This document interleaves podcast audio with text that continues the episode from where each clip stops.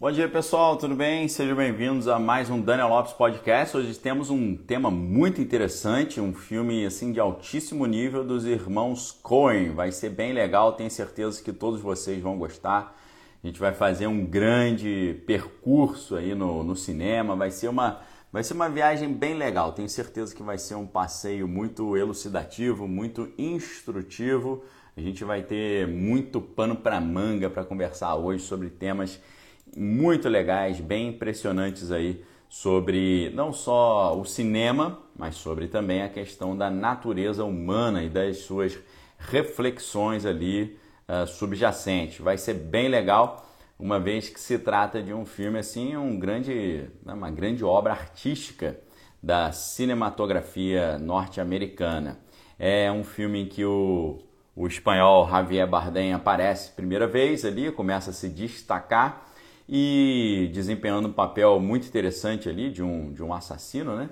Então vai ser bem legal esse passeio, ok? Obrigado a todos que estão chegando aí, é sempre um prazer e uma honra contar com a sua, com a sua presença, com a sua audiência. E o tema de hoje, obviamente, como está escrito sempre aí para vocês, é o filme Onde os Fracos Não Têm Vez. Né? Em inglês o título é um pouquinho diferente, em inglês o título é No Country for Old Men né? Seria não tem não tem país pro pro modelo antigo, né? Para o homem antigo, não tem país para o homem antigo, não tem lugar para o homem antigo, sem lugar para o homem antigo, ok? Então é um filme dirigido é, e escrito pelos irmãos Joe e Ethan, Ethan Cohen. É um suspense policial ali uh, neo-ocidental, né? Ou neo-western, como se chama.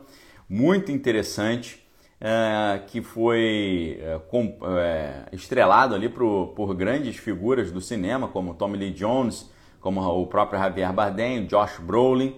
E o filme se passa ali nos anos 80, né, na paisagem desértica do Texas. E ele visita temas assim como destino, consciência, né, assuntos que os irmãos já tinham abordado em filmes como o próprio Fargo, né, que depois virou uma série, e a, a primeira temporada da série e a, a primeira temporada e a segunda e a terceira temporadas, acho que a segunda e terceira. É, a, a, primeira temporada, a segunda e a quarta temporada são muito interessantes, ok? Teve uma ali que eu não gostei muito não. E o filme também é estrelado por uh, Woody Harrelson, né? Todo mundo acho que conhece o Woody Harrelson aí. O filme estreou em 2007 lá no Festival de Cannes e se tornou um grande sucesso comercial, né? Porque eles gastaram 25 milhões de dólares e arrecadaram 171 milhões de dólares uh, no mundo. E o filme foi muito elogiado, né? Eles ganharam várias premiações, indicações e tal. E a história é uma história muito interessante, né? Porque em 1980 o um assassino, né, o Anton uh, Chigurh, ele é Anton, né? Anton Chigurh. Anton Chigurh é o papel que o Javier Bardem faz, né? Ele é preso no Texas. Só que ali, sob custódia, ele, ele consegue tirar a vida de um vice-xerife e usa ali uma, uma arma muito estranha, né? Que era para uma pistola de, eles chamam de pistola de parafuso cativo, né? Que é uma, um instrumento para abater abater o abater bois, né? A fazer abate de animais. Então ele usa esse equipamento, por incrível que pareça, para fugir com o carro, né? E é, é, engraçado que ele, ele, ele, ele chega num posto de gasolina, né? E ele, ele faz como se fosse uma aposta com o dono do posto. E se o dono do posto conseguisse, conseguisse uh, adivinhar, ele salvaria a sua vida. E aí o cara conseguia, conseguiu né, desvendar esse mistério e ele poupou a vida do cara. Ou seja, é, eles já mostram que assim a, a, vida se tornou algo completamente aleatório, né? Meu sogro Edgar está na área aí, Machado também falando da, da, arma de ar comprimido, né? Então é exatamente isso, aquela, aquela arma de ar comprimido que é usada no abate de animais, né?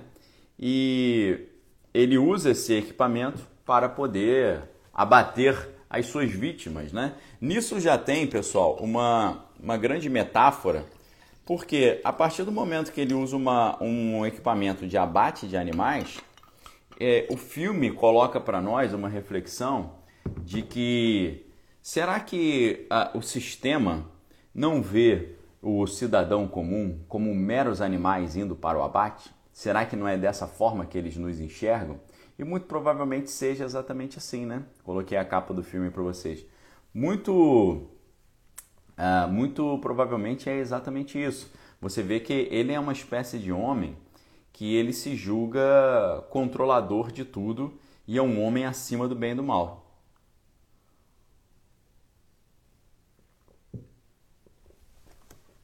Você vê que o Shigur, que é esse personagem do mal, ele se sente assim na, na posição tão superior para, é, para poder escolher quem vive e quem morre.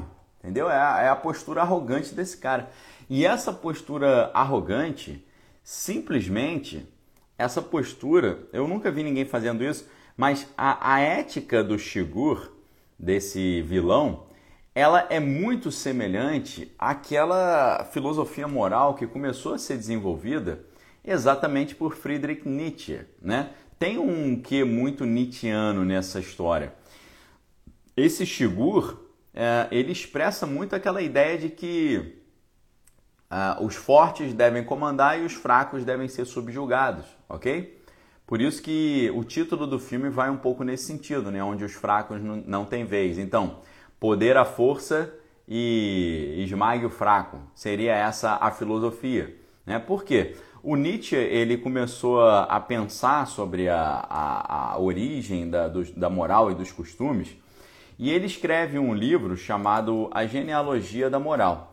Então, na Genealogia da Moral, Friedrich Nietzsche ele vai tentar fazer uma, uma retrospectiva é, histórica de onde vem uh, essa moralidade judaico-cristã. Então, nesse, nesse percurso, ele vai dizer: hoje a gente é, ajuda o necessitado, a gente dá apoio para o menos favorecido, a gente, a gente dá todo esse tipo de suporte para os fra fracos. Mas na verdade, para o Nietzsche, ele vai dizer: isso aí é, é errado, não, não é assim que se deve fazer. Nós estamos vivendo, segundo Nietzsche, tá? Nós estamos criando uma sociedade que valoriza a fraqueza, né? que valoriza o espírito do, do escravo, o espírito do subjugado, né? o espírito do que o espírito daquele que é fraquinho. Então nós estamos incentivando a sociedade a ficar fraquinha, né? E você vê muito bem uma explicação dessa no, no livro A História da Filosofia do Will Durant. Ele está aqui atrás, eu vou pegar aqui. Cadê o Valdeci Bispo aí? Valdeci sempre gosta quando a gente pega os livros ali atrás, né? Deixa eu pegar aqui para vocês.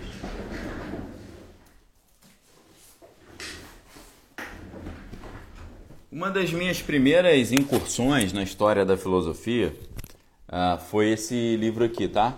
A História da Filosofia do Will Durant, do, dos o, os Pensadores, ok? E aqui é muito interessante porque na hora que o que ele vai falar sobre Nietzsche, ele, ele, ele dá uma contextualizada na época em que Nietzsche estava vivendo, e você vê que por mais que Nietzsche se considerasse um cara acima da cultura da sua época, né, um cara de pensamento autônomo e independente, o Nietzsche ele estava totalmente atrelado ao seu tempo, porque o seu tempo ele tinha um pouco essa, essa ótica, né? ele trazia um pouco essa interpretação, essa visão de mundo. Então, deixa eu pegar aqui para vocês, né? É o um negócio que esse livro aqui não tem. O livro não tem índice. Então você tem, você tem que achar o negócio assim na, na mão aqui. Herbert Spencer. Ah, Herbert Spencer. Como é que Schopenhauer tá antes de Nietzsche? Não é possível. Tá depois né, de Nietzsche. Né? Pô, peraí. Botaram Schopenhauer depois do Nietzsche? Aí tá fora da ordem cronológica. Hegel. O que, que ele vai dizer, pessoal? Ele vai dizer que a época de, de Nietzsche foi uma época em que a evolução a teoria da evolução está começando de forma muito intuitiva a aparecer. você tem um filósofo chamado Herbert Spencer que começa a falar sobre isso, né? Achei aqui o trecho, né? E o Will, Durant, ele começa esse capítulo sobre Nietzsche assim de uma forma brilhante, né? Porque ele fala, ele começa assim, ó, uh, capítulo 9, Friedrich Nietzsche, 1, a linhagem de Nietzsche. A primeira frase do capítulo sobre Nietzsche é: Nietzsche era filho de Darwin e irmão de Bismarck. Olha só, por que, que ele está querendo, por que, que o Will Durant está falando isso? Nietzsche era filho de Darwin e irmão de Bismarck. O, o, qual é a relação entre Nietzsche e Darwin? Pessoal, a, a, a teoria darwiniana inicial ela não contemplava questões como a mutação, né, essa questão genética, isso não tinha, isso vai vir depois com o monge Gregor Mendel, né, o Mendel que vai criar a genética mendeliana, quando ele no mosteiro trabalhava com as plantas, ok? Então, para a, a, grande, a grande questão para Darwin era a, a ideia da uh, seleção natural. O que, que significa a ideia da seleção natural? Significa a sobrevivência dos mais aptos. Ou seja, para Darwin, a evolução das espécies vai acontecendo. Eu, eu acho a maior lorota do mundo a evolução das espécies. Para Darwin, o que, que ele vai dizer? é, tirando a parte da seleção natural, que é, é mais ou menos factual, é um fato, né? A seleção natural, que é o, o, a grande base da, do pensamento de Darwin, de Darwin no seu livro A Origem das Espécies, uh, ele vai dizer o quê? Os animais que são mais fortes, mais aptos, mais qualificados, eles sobrevivem. Né? Vamos supor que só existem frutas lá no alto das árvores. Aí você tem a zebra e você tem a girafa. A girafa tem um pescoço enorme, ela consegue alcançar as frutas que estão lá no alto. As zebras vão acabar morrendo de fome, porque elas não vão alcançar as frutas lá em cima, e a girafa sobrevive. Ou seja, a sobrevivência do mais apto ou a sobrevivência do mais forte. O que que ninguém, ninguém pensa muito sobre isso, mas o que, que isso está querendo dizer a questão do evolucionismo? A questão do evolucionismo, primeiro, traz um determinismo, ou seja, o mais forte vai vencer o mais fraco e acabou, fica por isso mesmo. É, isso faz, o, o mais forte vencer o mais fraco faz parte da natureza e não tem nada que a gente possa fazer porque é assim mesmo que as coisas funcionam e que a banda toca, tá certo? Então, o, o, o, pensamento de, de, de, Nietzsche ele é muito herdeiro do pensamento de Darwin, ok? O Dani é, Guilan está perguntando qual livro para um alienado ao sistema ler. O meu livro, Manual de Sobrevivência Conservador, ok? Uma excelente introdução, tá bom? Indico aqui sem medo de estar tá fazendo é, proselitismo próprio, mas é, é uma excelente introdução, leitura fácil, tranquila. Então, galera, é, eu não sei se vocês conseguem ter essa dimensão mas a obra do Darwin ela, ela, ela, ela gera uma percepção do mundo muito estranha, tá? Porque o Will Durant ele está mostrando que Darwin influenciou Nietzsche e Nietzsche no futuro vai influenciar aquele bigode asqueroso lá da Alemanha, o bigodinho da Alemanha lá década de 40, 30 e 40, ok? Então essa conexão é muito interessante, tá? Quando Darwin diz que a natureza é uma grande, um grande, uma grande batalha e o mais forte que tem que vencer e tem que subjugar o mais fraco, isso na filosofia moral de pessoas com a mente degenerada começa a dar ideias meio estranhas, meio tirânicas, meio sinistras. Ideias que nós vamos ver exatamente concretizadas e materializadas na loucura, na insanidade asquerosa daquele bigodinho lá da Alemanha, o nojento. O nojentão asqueroso. Adolfinho o nojento. Ok? Aquilo ali é consequência de pensamentos como esses. E pensamentos como esses estão no filme Onde os Fracos Não Têm Vez. Porque se você olha o título do filme em português, Onde os Fracos Não Têm Vez, ao mesmo tempo ele está falando sobre a seleção natural, porque o cara tá ali achando que ele que seleciona o fraco e o forte, o Shigur, que é o vilão, Ele tá ali com a arma e aí, te mato ou não te mato? Vai, roda essa moedinha aí que eu vou ver se eu te mato ou não. O cara se acha o dono do destino da vida de todo mundo, ele se acha acima do bem e do mal, que é inclusive também o nome de um dos livros do Nietzsche, né? Então, o, o que o Nietzsche falava é que o cristianismo ele não passa a, a imagem do forte, ele passa a imagem do fraco. O cristianismo passa a imagem do escravo, a imagem do fraquinho, mas não é nada disso. O cristianismo fala ser de simples como as pombas e prudentes como a serpente. Se o cristianismo fosse a filosofia do fraco, ele não estava é, poderoso no mundo até hoje. É filosofia da força, totalmente. A maior força que tem é o cristianismo. Seja uma força cultural, seja uma força humana, seja uma força espiritual. Existe cultura maior do que a cultura cristã? A cultura cristã, pessoal, é a própria cultura. Se você quiser estudar a história do cristianismo, você vai passar a sua vida inteira, você não vai estudar 1%, porque a maior cultura, a maior produção de livros, as maiores bibliotecas, os maiores pensamentos que existem no mundo hoje são pensamentos do cristianismo. É coisa recente de que o pensamento se desvinculou e se desligou do cristianismo. Isso começa com René Descartes, porque Descartes tentou montar, segundo ele, um caminho para Deus sem Deus.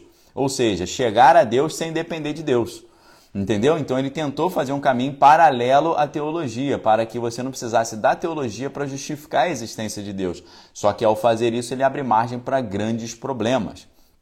Uma vez que para Descartes também é, o, o, você não pode ter certeza se o mundo externo a você existe. Então, se o mundo externo a você, você não pode ter certeza se existe, você trata o seu mundo externo, externo à sua mente. Ele fala, penso, logo existo. Agora, ele não sabe se o outro existe. Então, se eu não sei se o outro existe, como é que eu vou respeitá-lo se eu não sei se ele existe?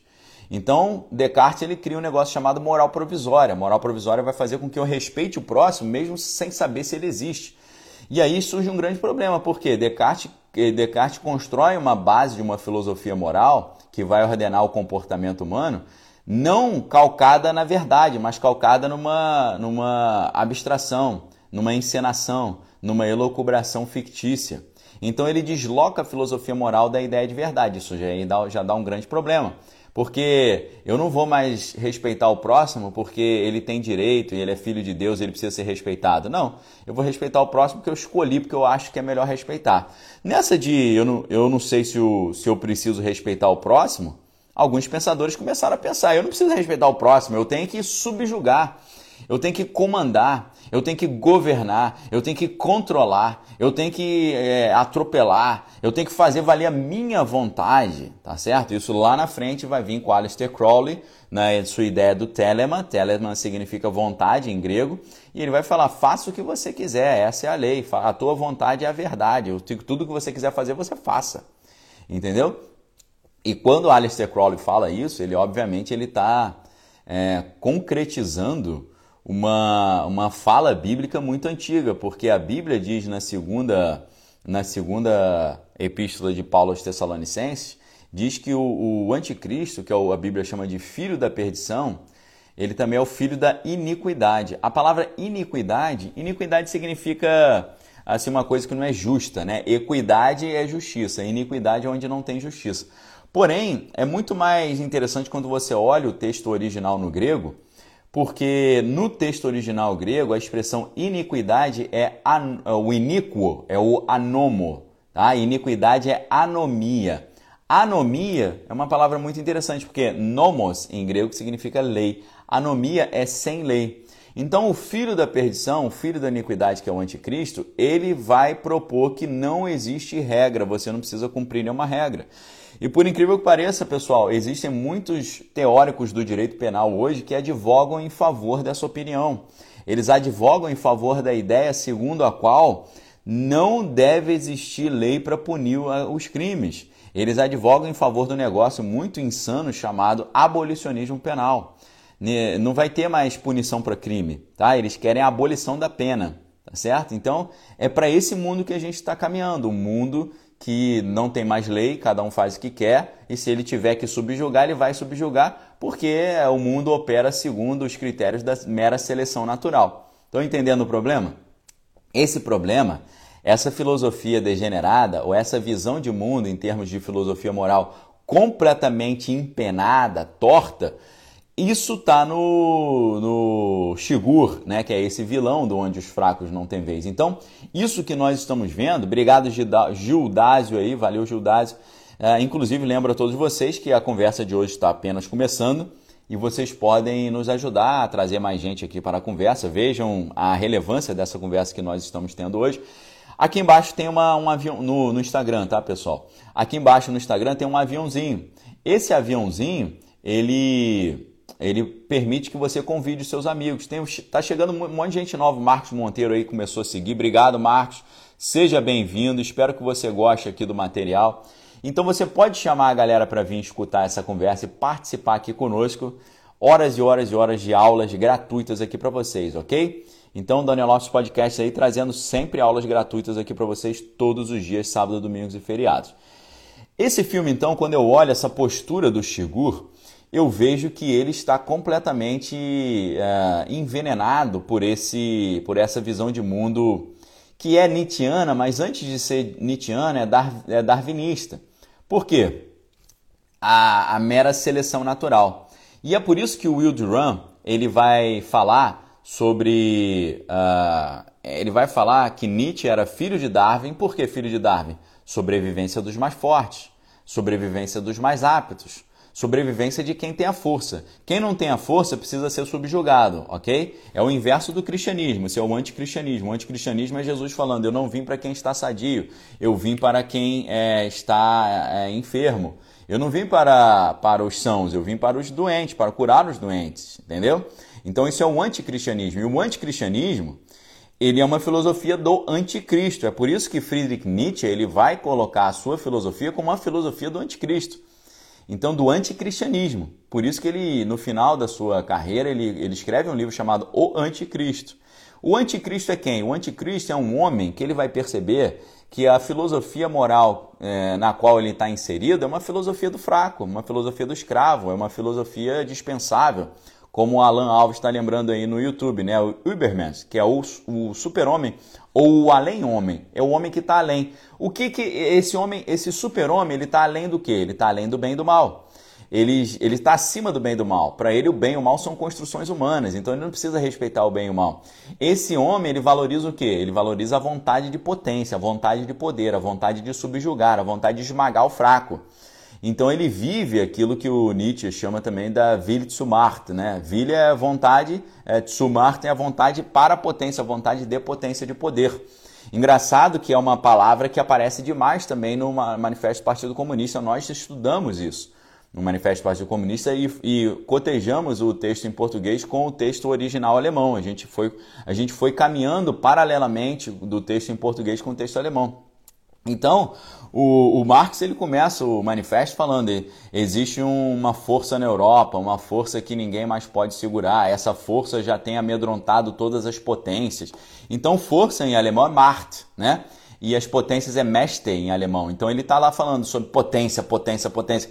Nessa época de Nietzsche, Marx e Darwin, o que estava na ordem do dia era isso força, potência, precisamos subjugar, precis, precisamos uh, comandar, precisamos controlar, precisamos vencer, precisamos mostrar nossa força. Era essa filosofia, e isso começa com Descartes. Você olha a filosofia de Descartes, de Nietzsche, de uh, o pensamento de Darwin, você acha, pô, que legal, não sei o quê. Aquilo ali tudo, o Descartes, o Nietzsche e o Darwin, eles geraram aquilo que a gente viu na Alemanha na década de 30 e 40. É, é, veio dali. Esse negócio de você olhar para o próximo assim com desprezo, com o próximo de, com uma visão de mundo materialista, mecanicista, né? Da, é, Descartes cria uma visão de mundo mecanicista. Ele cria uma visão de mundo de que o mundo é tudo são tudo funções mecânicas. Isso vai gerar depois o materialismo. Por isso que a filosofia comunista é o materialismo histórico, ou seja, só existe a matéria. É o naturalismo, como se chama, só existem as coisas naturais. Então o ser humano é, é um animal como qualquer outro. E o que, que eu faço com o animal? Boto num curral e exploro ele, tiro de cena, entendeu? Então, o que a gente está vendo nesse filme, o Shigur, que é o Javier Bardem fazendo, a filosofia de mundo dele, a maneira como ele encara o próximo de forma completamente psicopática, reflete essas visões de mundo. Qual visão de mundo? Onde os, fra os fracos não têm vez. Poder à força e morte aos fracos. Né? É isso que a galera pensava nessa época. É, o fraco precisa ser comandado, o fraco precisa ser subjugado, a filosofia do fraco precisa ser rejeitada. Qual é a filosofia do fraco? É o cristianismo. Ah, quer dizer que você ajudar o próximo necessitado é você reproduzir a filosofia do fraco? É, para eles é. Para Darwin, por exemplo, um cristão, ele, ele seria subjugado, porque pela lei da seleção natural, pelo princípio da seleção natural, o forte vai vencer e aquele que fica só ajudando os pobres lá, os necessitados, vai, vai ser subjugado. Mas não foi isso que aconteceu. O cristianismo está aí firme e forte até hoje. Então eles entenderam um pouco mal essa ideia da força. E por que que ele por que, que eles vão. Por que, que o Will Durant, nesse livro, né, A História da Filosofia, ele vai falar sobre essa ideia né, de que Nietzsche é filho de Darwin. A parte de Darwin vocês já entenderam. Mas por que Bismarck? Então, a, a Alemanha dessa época era uma Alemanha que não tinha se não tinha se consolidado como Estado-nação ainda. Isso é muito interessante porque quando você olha a ideia dos Estados modernos, a gente olha, por exemplo, para a Europa, a gente acha que sempre existiu Portugal, Espanha, França, Alemanha, Polônia, por aí vai, Inglaterra. Não sempre existiram isso, tá? Eram, eram países assim, eram grupos, eram tribos e tal. Né? O, o Império Romano ele não era um país, ah, Roma é um país, Itália é um país. Não existia o país Itália. Na verdade, o país Itália e o país Alemanha foram ah, alguns dos últimos a surgirem, tá certo? Foram alguns dos últimos a aparecerem na área. E o que, que acontece? Ah, por causa das, da, das guerras de reconquista na Península Ibérica, a Península Ibérica foi, é, foi uh, controlada pelos árabes, né, pelos mouros. Então, como os mouros é, eles assumiram o controle da Península Ibérica, passando ali pelo Estreito de Gibraltar, é, os, os portugueses e espanhóis eles tiveram que estabelecerem guerras ali para expulsar essa galera dali da região da Península Ibérica. Isso fica muito retratado naquela famosa história El Cid, né? Então o El Cid conta um pouco essa história da reconquista, né? as guerras de reconquista. Com as guerras de reconquista, os grandes, é, os grandes é, combatentes ali que perpetravam atos heróicos, eles ganhavam terras, né? E aí o acho que o Dom Sebastião, se eu não estou enganado, ele, ao expulsar ali o, o, os mouros, ele ganha de presente um condado.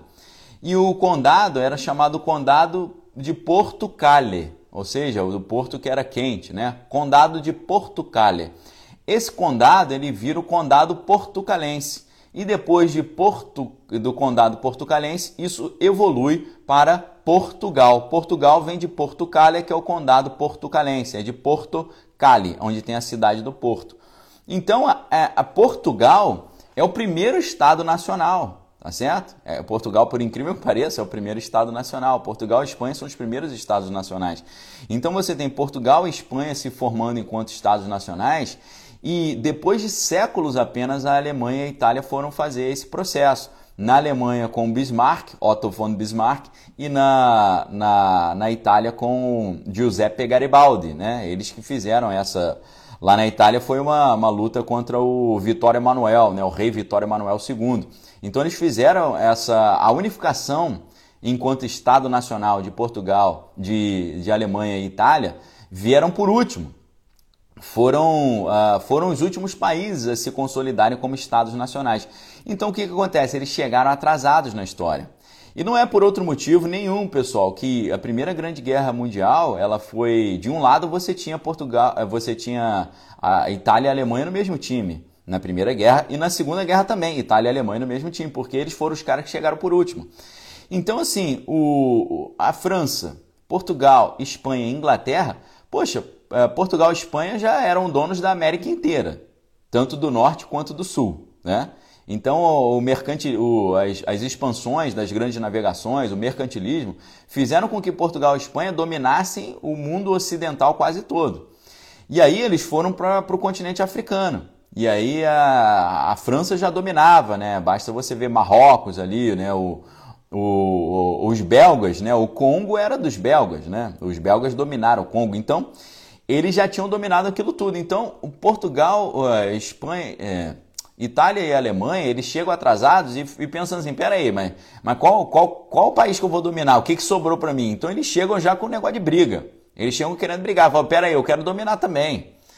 Então é por isso que Nietzsche está falando Virit Sumart, né? a vontade de potência, acima do bem e do mal, não vou ficar dependendo da moralidade judaico-cristã, genealogia da moral, moralidade foi criada por homens, eu não preciso respeitar se eu não quiser. A minha filosofia é a filosofia do anticristo, fala, pô, meu irmão, tu tá indo por um caminho meio estranho e não vai terminar muito bem essa história não. E não terminou nada bem, basta você ver o que o bigode asqueroso lá fez na década de 30 e 40. O cara estava operando em cima dessas ideias. Quais ideias? Poxa, é seleção natural, sobrevivência dos mais aptos e tal.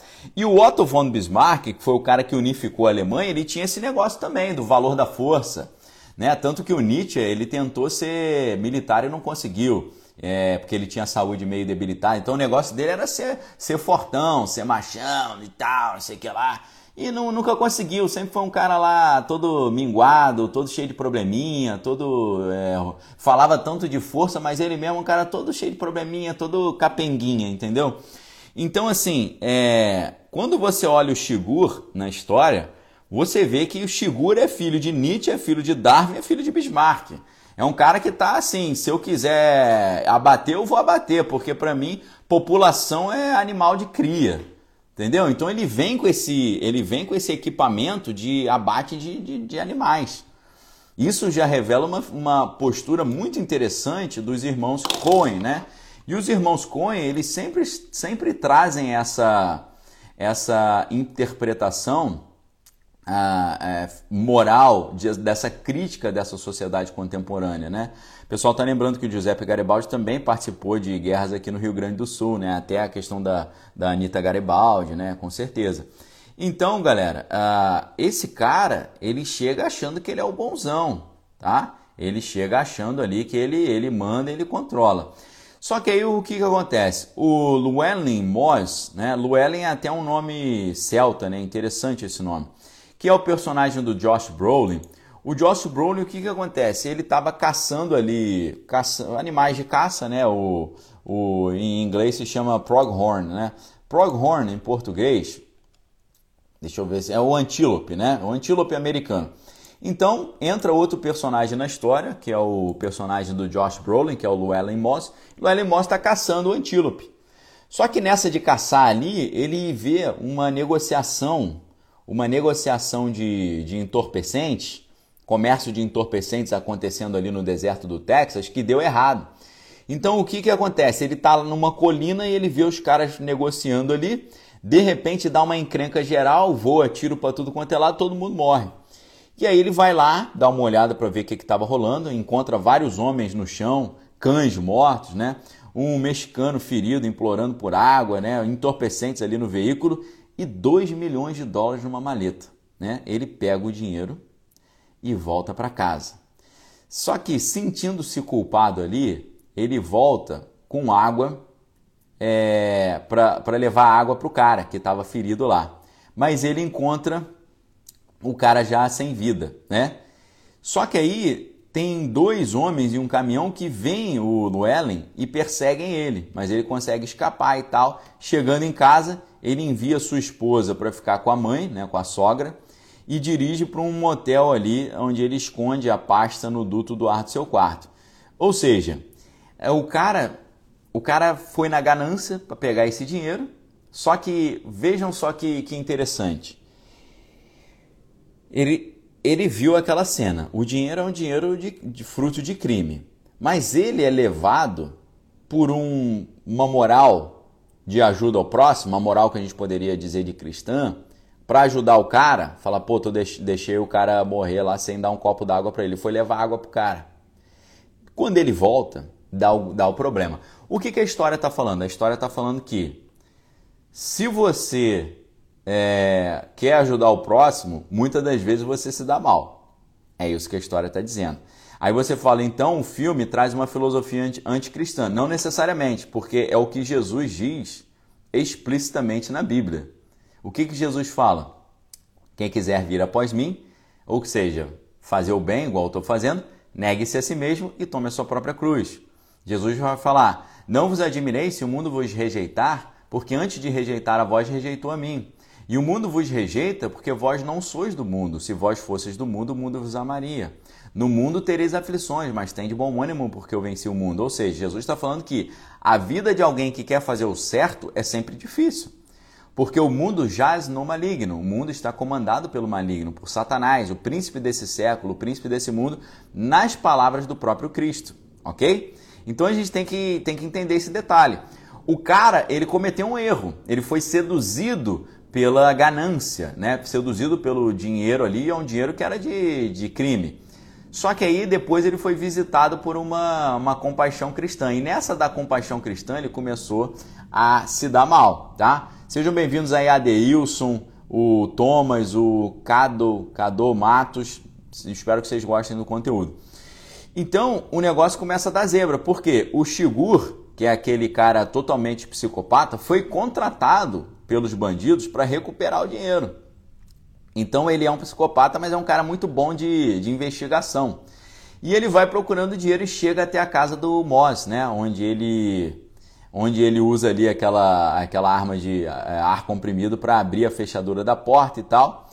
Só que aí entra também o, o xerife do, da cidade, né, que é o Edton Bell, que é o, o Tommy Lee Jones. Então o xerife começa a observar a porta, né, vê que a fechadura está estourada e tal, e ele, ele percebe né, o, que, que, o, o que, que tinha na maleta. A maleta tinha um rastreador.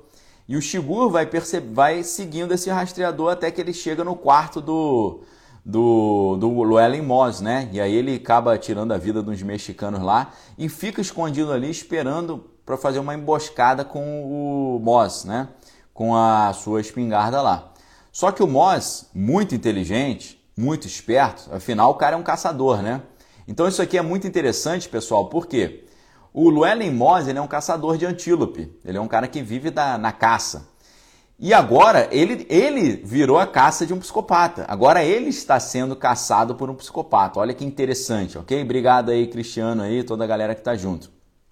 Ah, então ele começa a ser caçado.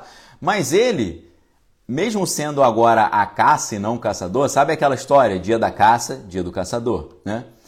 É, ele, ele sabe se defender também, porque ele entende a dinâmica da caça. Então, o Moss, ele alugou, e não alugou só um quarto no, no, no, hotel lá, ele alugou dois. Né? Então, ele alugou um segundo quarto ao lado do quarto ali, com acesso ao duto onde o dinheiro estava escondido. Ele recupera a maleta antes que o Shigur abra lá o duto do, o duto do ar. Então, ele vai para um outro hotel, né? ele vai para um outro lugar, e ele descobre que a mala. É, ele, ele pensa assim: como é que esse cara está me encontrando toda hora? Né? Como é que esse cara está chegando até mim? Aí ele intui que a mala deve ter um dispositivo de, de rastreamento. Só que aí o Shigur já encontrou, né? E aí começa um grande tiroteio e tal. É, o Moss, o Moss acaba fugindo para o México, e onde ele esconde a caixa do dinheiro ali ao longo do, do rio, né? Que tem um rio grande lá. E uh, eles encontram o Moss ali, o Moss já estava bem ferido, né? E o pessoal leva o Moss para o hospital. Só que o Carson Wells, que é outro agente contratado, ele não consegue é, persuadir o Moss a aceitar proteção em troca do dinheiro. Ele fala, cara, cadê onde você escondeu o dinheiro? Cadê o dinheiro? Me, me, me, me fala onde está o dinheiro e tal. Então, enquanto isso, né, o Shigur está ali se recuperando da, das suas feridas e tal e ele vai chegando lá de perto do cara nesse hotel, né? E o Shigur vai lá chegando, né? O, a, o, o Moz, né? Telefona para o lugar lá e o Shigur fala, ó, vou, vou pegar sua mulher e tal, só, só, você só pode salvar sua mulher se você me der o dinheiro. E aí, uh, o Moz ele recupera lá o, o é, o dinheiro lá no, no Rio Grande, né? E marca um encontro com a Carla num motel lá onde eles estavam. Onde ele planeja dar o dinheiro, mas esconder a sua a, a esposa lá. E só que aí a Carla, a Carla, a esposa dele, é abordada pelo xerife, né? E o xerife promete proteger, né, o, o marido. E a mãe de Carla, a sogra, sem querer, ela revela a localização do Moz para um grupo de mexicanos que estavam seguindo ele, né?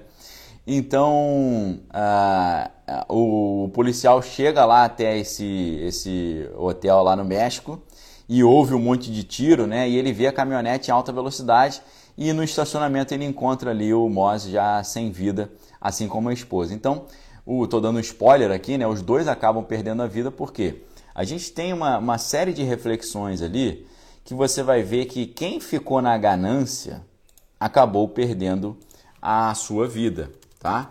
Então, o filme parece ter uma mensagem ah, curiosa de que eles, eh, aqueles que estavam na, na, ganância total, acabaram pagando o preço. Por quê? Se o Llewellyn Moss não tivesse, uh, se ele não tivesse aquela, aquela, aquela ganância do dinheiro, ele estaria, ele teria mantido a sua vida, ok? Então tem uma crítica também sobre essa ganância, né? A ganância que leva a você atropelar a filosofia moral e você, na ganância, fica ali completamente dominado pelo dinheiro. O dinheiro te faz realizar coisas assim incorretas, né, impensáveis e vão acabar sempre te levando para um caminho ruim. Basta você ver o que Jesus já falava na Bíblia: o amor ao dinheiro é o princípio de todos os males, não o dinheiro.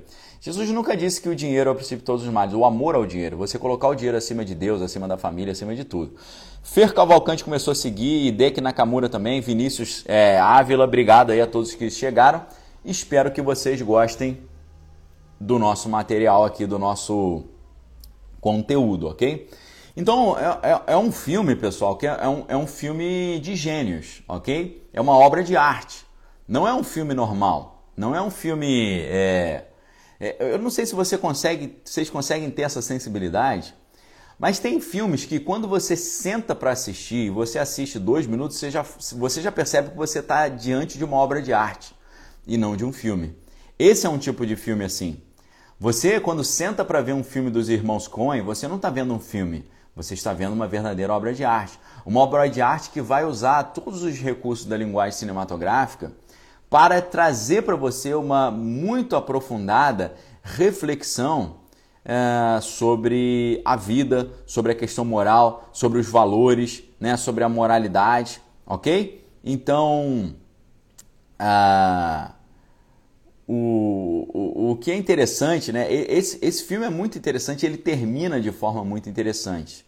E ele traz exatamente essa reflexão, né? Ele vai te mostrar né? A, o próprio início do filme, né? o filme começa com a voz do Tommy Lee Jones e ele descreve um assassino adolescente que certa vez uh, uh, ele prendeu, né?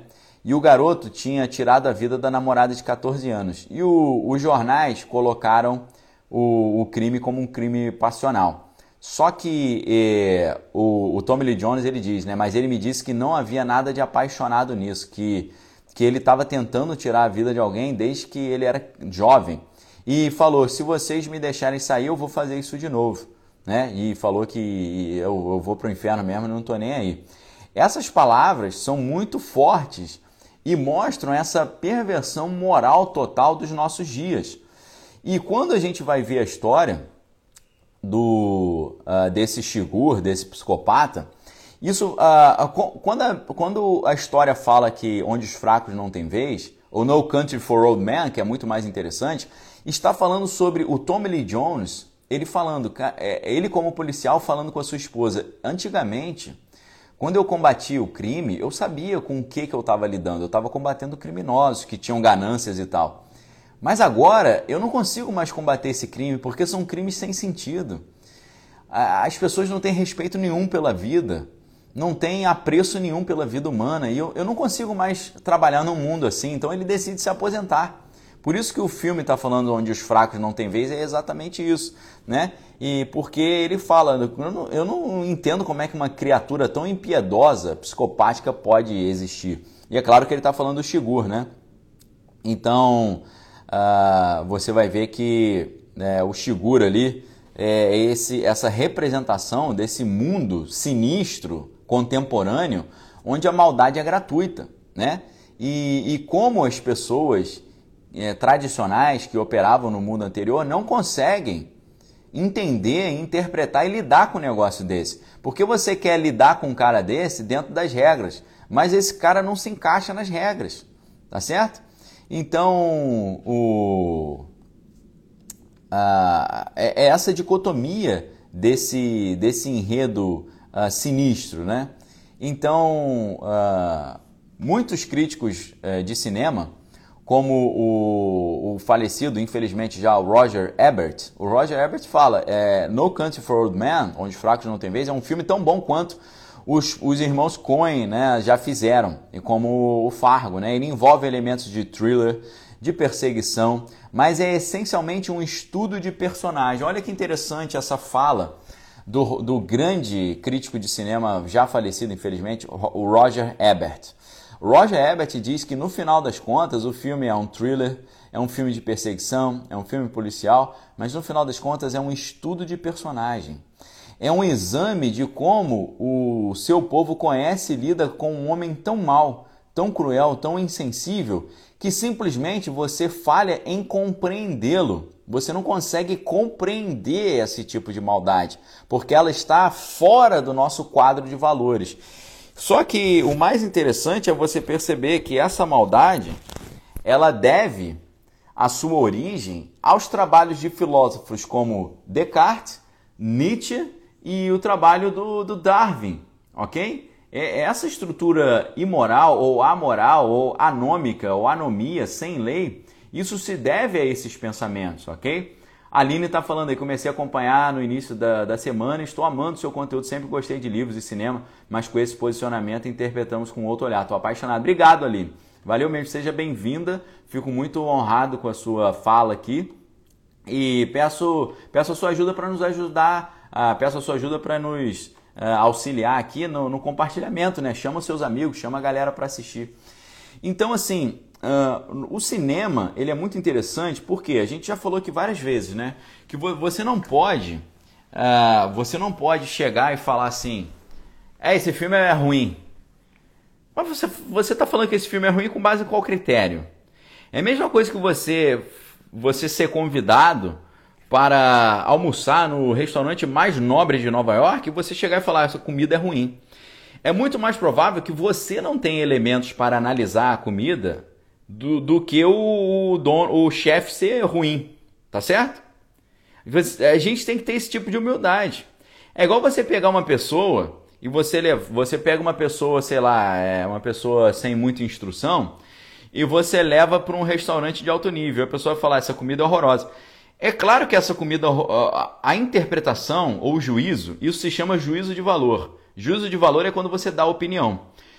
Quando você, essa pessoa que não tem noção de nada, falou que a comida é horrorosa daquele restaurante, é óbvio que essa pessoa ela está fazendo um juízo de valor é, com base em critérios inexistentes. Essa pessoa não tem critério, tá certo? Essa pessoa não tem critério. Só que é, quando, quando se, vamos supor, você pega uma pessoa bem sem noção, bem simples, e leva num restaurante mais requintado lá de Paris. E a pessoa vai falar: essa comida é horrorosa. É claro que todo mundo vai olhar e vai falar: ah, esse cara só está falando que a comida é horrorosa porque ele é ignorante. Que ele não, não entende culinária, não sabe nada. Esse cara só come o basicão do basicão, arroz com feijão. Vai estar tá na cara que aquela fala, aquele juízo de valor foi emitido com base na total ignorância. Agora, quando chegam os filmes, os filmes os caras chegam diante de uma obra de arte e falam: esse filme é horrível. Só que ninguém, ninguém acha que é com base na ignorância, eles acham que é questão de cada um tem sua opinião. Aí, pessoal, não é questão de opinião, é a mesma coisa. A pessoa falou que não gostou dessa obra de arte por causa da ignorância, ok? Ignorância.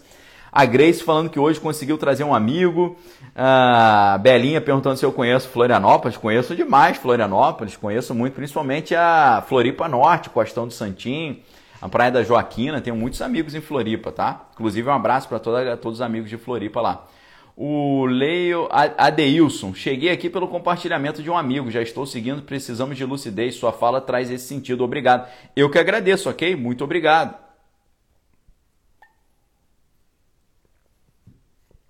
Então, pessoal, se você leva uma pessoa chucra para o melhor restaurante do mundo e ele vai falar essa comida é horrorosa, todo mundo vai falar, ah, você está falando isso, você é ignorante, vai estudar um pouquinho de culinária. Mas com filme não acontece isso, né? O cara assiste filme, assiste uma obra de arte, como Onde os Fracos Não Tem Vez, fala, esse filme é horroroso. E ninguém fala, ah, isso é ignorância. Eles vão falar o quê? Ah, é, é, é o gosto, é o gosto, cada um tem o gosto. Não, não é gosto, é ignorância, pessoal, tá certo? Então, para você poder é, fruir, para você poder sentir prazer vendo um filme como esse, você tem que entender os elementos da linguagem cinematográfica. Assim como para você entender os elementos de um prato mais requintado, você tem que entender os elementos da culinária. Ok, pessoal?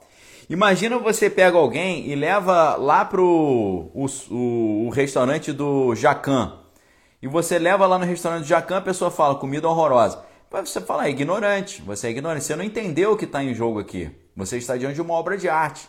Isso aqui não é comida, isso aqui é obra de arte, é fruição estética.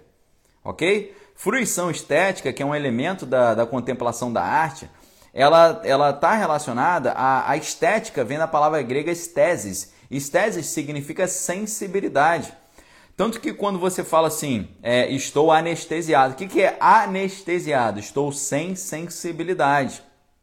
Anestesia significa quando você está sem esteses. Esteses é a sensibilidade, ok? Então, a fruição estética significa você ter a sensibilidade para sentir prazer diante da contemplação de uma obra de arte, ok? Vamos supor, pessoal, que você não lê música e você está vivendo na época de Mozart, né? De Wolfgang Amadeus Mozart, o grande gênio. Vamos supor que você está vivendo naquela época e você está acostumado com aquela musiquinha chucra que tinha na época ali, bem basiquinha, piriri pororó, etc e tal, tá, tá, tá, tá, tá, tá. De repente você pega uma composição de, de Mozart cheia de contrapontos, cheia de inovações, cheia de construções melódicas totalmente inovadoras, cheias de arpejos e cheias de floreios que ninguém nunca viu e você olha aquele pedaço de papel cheio de pontinho, você fala, é, pô, joga fora isso, nem sei o que é isso, você, você não conseguiu ler o que estava ali. Só que aí você tem uma cena muito interessante no filme Amadeus, que é um filme interessantíssimo que vai contar a história de, de Mozart, né? Coloca Mozart muito bobinho, mas a história é interessante, ok? E quando você olha uh, esse filme, uh, você vai ver ali, né, o, uh, o Salieri, né? O Salieri é o cara que era o opositor do Mozart, né? O Salieri, que era um compositor, ele, oh, todo respeitado, né? Ele compondo lá, ele, ele se apresentando ali para a nobreza e todo mundo, pô, você é muito bom. Aí de repente o Mozart senta e pega a partitura dele e fala: por que, você não toca assim, ó? Tô, tô, tô, tô, faz uns arpejos, faz uns improvisos e tal. E aí todo mundo, pô, que cara, que o cara é um gênio, não sei o quê, e o, o Salieri revoltado com isso. De repente, o Salieri pega uma composição do Mozart e ele, assim, né, inadvertidamente, vai dar uma olhada. Quando ele olha, ele que é um cara que lê música, ele começa a, a entrar em êxtase, porque ele lê aquela música e ele começa a ouvir, ele está lendo e ouvindo o, as notas que estão ali, a composição, ele começa a ficar extasiado. Ele sai de. ele fica quase fora de si, ele quase entra num transe assim, nível mística medieval, né? Santa Teresa d'Ávila, Bernardo de Claraval. Parece que ele foi visitado por uma, uma epifania, uma teofania, que ele teve um encontro com Deus ali. Então ele está lendo aquilo, imaginando aquelas notas, ele começa a ficar extasiado naquela fruição estética. E ele começa assim a sentir prazer com aquilo e deixa cair a partitura de tanta de tanta prazer que ele estava sentindo naquela contemplação. Entenderam? Então o Salieri, ele tinha elementos para identificar a genialidade naquela obra. Se você é discípulo aqui do, do Daniel Lopes Podcast, eu quero levar vocês a terem esse tipo de é, ferramenta para contemplar essa beleza. Quando você vai olhar um filme, você tem que olhar um filme é, com, com um quadro de referências da, da linguagem cinematográfica não só da própria linguagem cinematográfica, mas a história do cinema, o que foi feito antes, o que está sendo feito agora, você entender onde o filme se encaixa, qual é o quadro de referências. Então, quando você vai analisar um filme, você pode ver a direção de câmera, a direção da fotografia, os enquadramentos, a composição das cenas, a montagem do filme, se é montagem linear, ou montagem paralela, ou montagem na, em sequência. você vai analisar os cortes do filme, você analisa o roteiro, você vê se tem ali um plot twist, você vê o plot point 1, plot point 2, você pode analisar um roteiro a partir do, do quadro teórico do Sid Field, que é o, o grande pai do roteiro cinematográfico, que na verdade é uma, é uma mera adaptação da arte retórica, da arte poética, perdão, de Aristóteles, ok? Aristóteles, na sua época lá, 300 anos antes de Cristo, escreveu, escreveu a arte poética. A arte poética é o manual do roteiro cinematográfico só, só que de forma robusta. Né? O Sid Field ele pegou e, e resumiu aquilo no manual do roteiro cinematográfico. E então você tem a análise do roteiro. Na análise do roteiro, você tem a maneira como ele conduz a história, você tem o arco narrativo, você tem a construção psicológica dos personagens, ok? Então esse filme ele não apenas é quando você senta e começa a olhar o filme, você vê que você está diante de uma obra de arte, mas segundo o grande crítico de cinema Roger Ebert, para além de um thriller e um filme de perseguição, você está diante de um enorme estudo de personagem.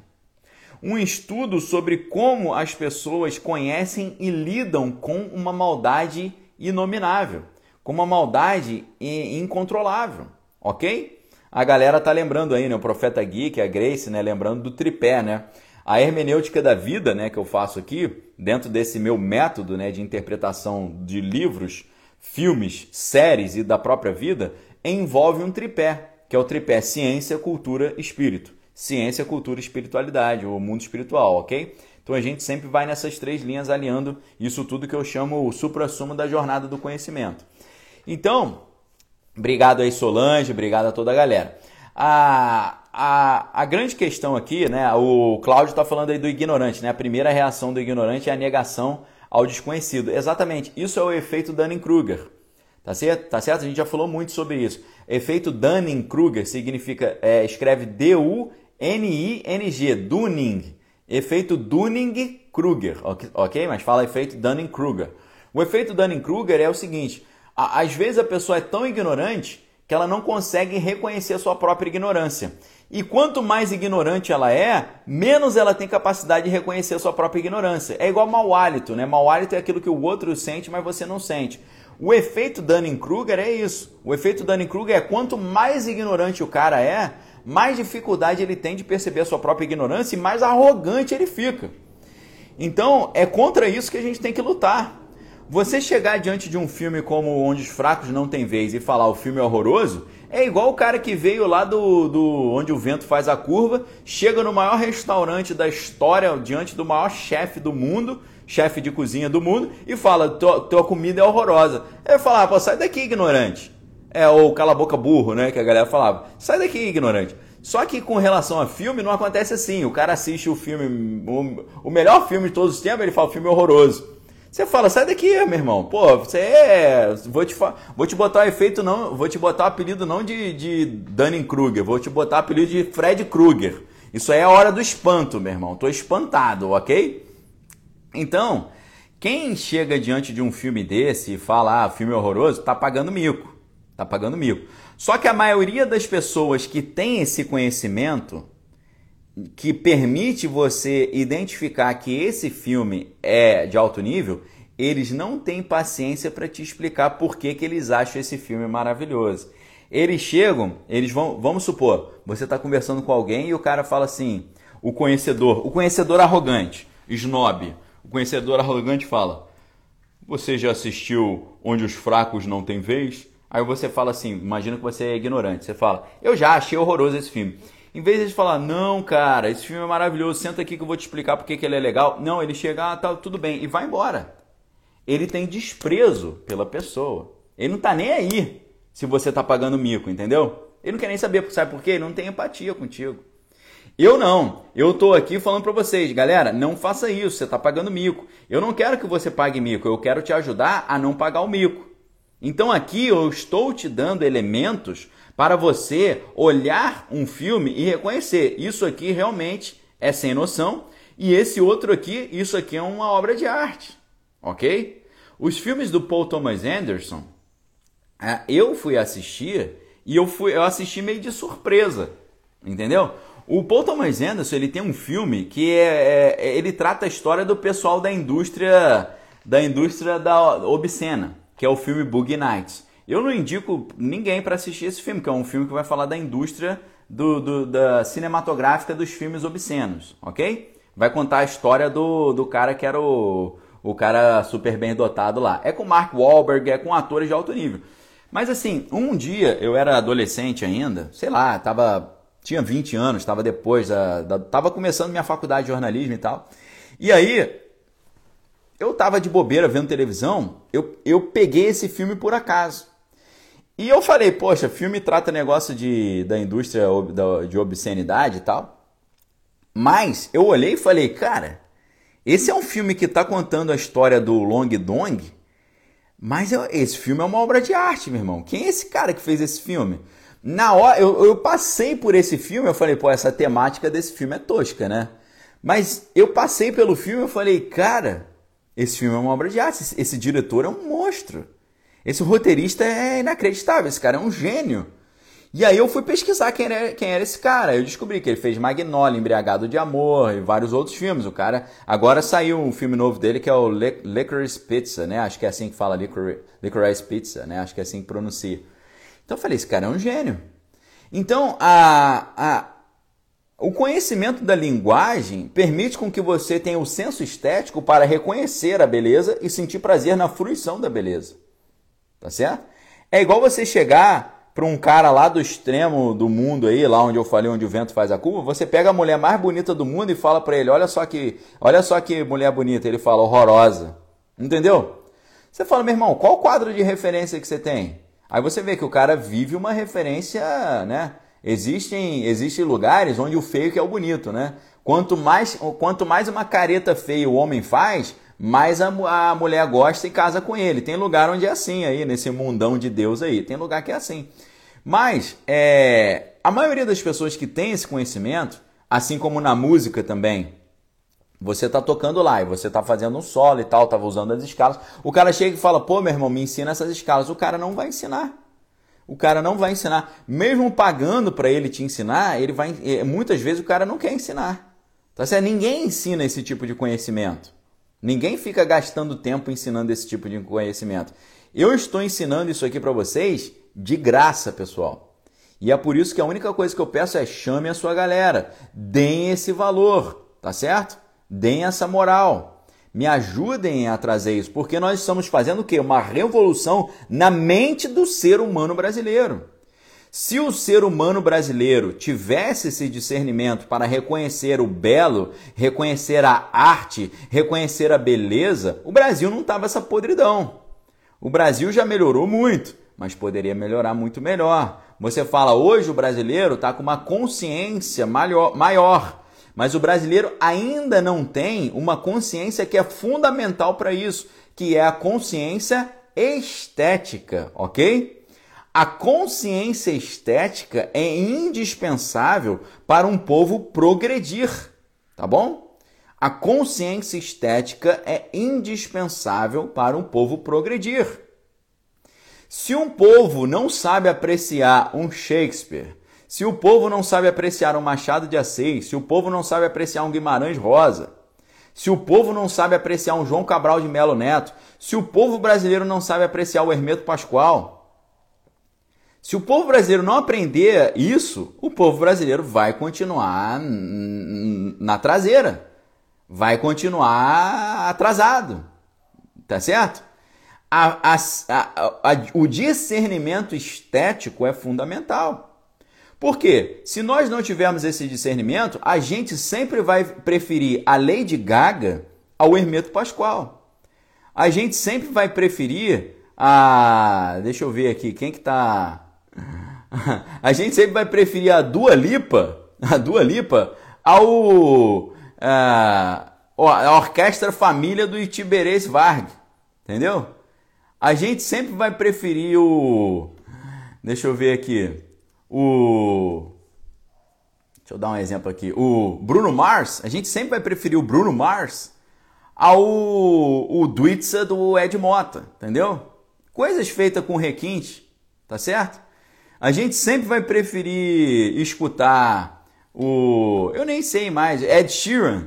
A gente sempre vai preferir o Ed Sheeran ao, ao Arismar do Espírito Santo. Entendeu? Mas a gente sempre vai ficar nessa. A gente sempre vai achar que a gente vai ficar batendo palma para arroz com feijão e dizendo que o caviar é horroroso. Entenderam? A gente sempre vai ficar batendo palma pro, pro o Remy Remy e falando que o nosso caviar é um lixo. Tá certo? É assim.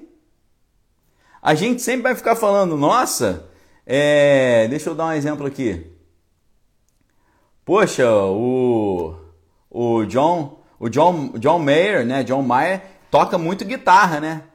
E aí você fala, e você conhece o, o Yamandu Costa? Não, não conheço não, não gostei, não achei legal não. Oh, pô, mas pelo amor de Deus, né? Ah, não sei quem toca violão pra caramba, né? Você fala, você conhece Yamandu Costa? Não, não conheço não. Aí você fala, escuta aí, o cara não gosta. Isso aconteceu comigo, né? Minha esposa, a Bárbara, tá falando, aplaudindo BBB, exatamente. Isso aconteceu comigo. Eu tinha uma banda, eu tinha uma banda quando era moleque. E aí a gente tinha a nossa musiquinha. De repente eu comecei a crescer, ok? Eu comecei a crescer intelectualmente. Eu comecei a progredir, tá? Comecei a progredir. Comecei a ouvir jazz, comecei a ouvir música instrumental, comecei a ouvir música erudita. Música erudita, os caras, ó, oh, você gosta de música erudita? Sim, o que, que você gosta? Eu gosto, eu gosto de Brahms, eu gosto de Mozart, eu gosto de Handel também. Aí eu pergunto, você não gosta de nada menos de 300 anos atrás, não? Algo, algo mais contemporâneo? Não, essas músicas assim já eu não gosto mais, não. Isso é ignorância pura, meu irmão. O teu senso estético musical tá 400 anos atrasado, pô. Vocês estão entendendo o problema? Seu, o seu senso estético está 400 anos atrasado. Você está ouvindo Handel? Você está ouvindo Bach? Pô, nem um Manuel de Faia você não escuta, nem um Stravinsky, nem isso que dá para escutar. Eu não estou nem indo para o John Cage, para o Schoenberg, não estou indo para essa galera, o Anton Weber, que caras um pouco mais complicados, né? o, o, as coisas mais uh, uh, pós-modernas, concretas, nem isso. Não estou nem falando da música atonal, dodecafônica, serialista, não estou falando nada disso.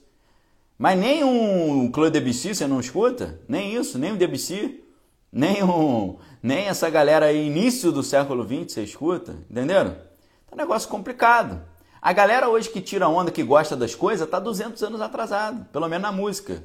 Ah, eu gosto muito das operetas, não sei o que. Você fala, pô, opereta, meu irmão? E, e, o contemporâneo, você não escuta, não? Guerra Peixe, tu conhece? Sabe o que é Guerra Peixe? O cara não sabe nada disso. O Vila Lobos, pelo, pelo menos tu conhece a obra dele? Você já ouviu a complexidade da Fiandeira? A Fiandeira é uma obra para piano do, do, do, do Heitor Vila Lobos, tá certo? Heitor Vila Lobos. Você já viu, uh, já, já escutou? A, a, o nível de, de complexidade, de beleza que é aquela obra, de, de vanguardismo. E a gente está falando de uma, de uma obra antiga, ok? Estamos falando de um negócio que já, já rolou já tem um tempinho. Tá certo? A Fiandeira, o Rue de Poema também, uma peça para piano maravilhosa, do Vila Lobos. Nem isso o cara não conhece, meu irmão. Pô, o Vila Lobos faleceu em 1959. Se o cara, eh, o cara não conhece nem o Vila Lobos, que faleceu em 59, o cara tá quantos anos atrasado, pessoal? De, 50, de 1960 para cá. Tá certo? O cara tá 60 anos atrasado, 62 anos atrasado. E o cara quer, quer vir aqui dizer que gosta de música erudita, falando que escuta Mozart, Handel e, uh, e Brahms. Você fala, pô, pelo menos tu chegou ao romantismo, né? Pelo menos tu chegou no Brahms, né? Já é um grande feito, pô, meu irmão, parabéns. Não, eu escuto Franz Liszt também. Pô, legal, Franz Liszt. Sensacional. Não, eu escuto Chopin também. Pô, melhorou, cara. Que... Parabéns, você chegou ao Chopin. Pô, e os contemporâneos você não escuta não, meu irmão? Você não sabe o que, que tá rolando? Tá? John Adams, você nunca ouviu falar? Philip Glass? Esses caras você não conhece? E, e, já é uma música que é uma música que eu, é um estilo que já não me a, a, agrada tanto, que é música repetitiva. Eles partem em cima do a música é a música de a música contemporânea minimalista. Eles ficam repetindo célulazinhas, fazem loops e tal. Eu já não gosto tanto. Mas eu gosto, eu conheço, né? Você vai ver a obra do, do John Adams, é um negócio maravilhoso. Entendeu? Você vai ver o uh, Nixon in China, uh, Shaker Loops, é um negócio maravilhoso. Tá certo? E aí o cara, o cara tá lá ainda nessa. Ou seja, pessoal, eu vou dar, eu vou fazer uma metáfora aqui para vocês hoje, para vocês entenderem o que, que eu estou tentando fazer aqui todo dia de manhã.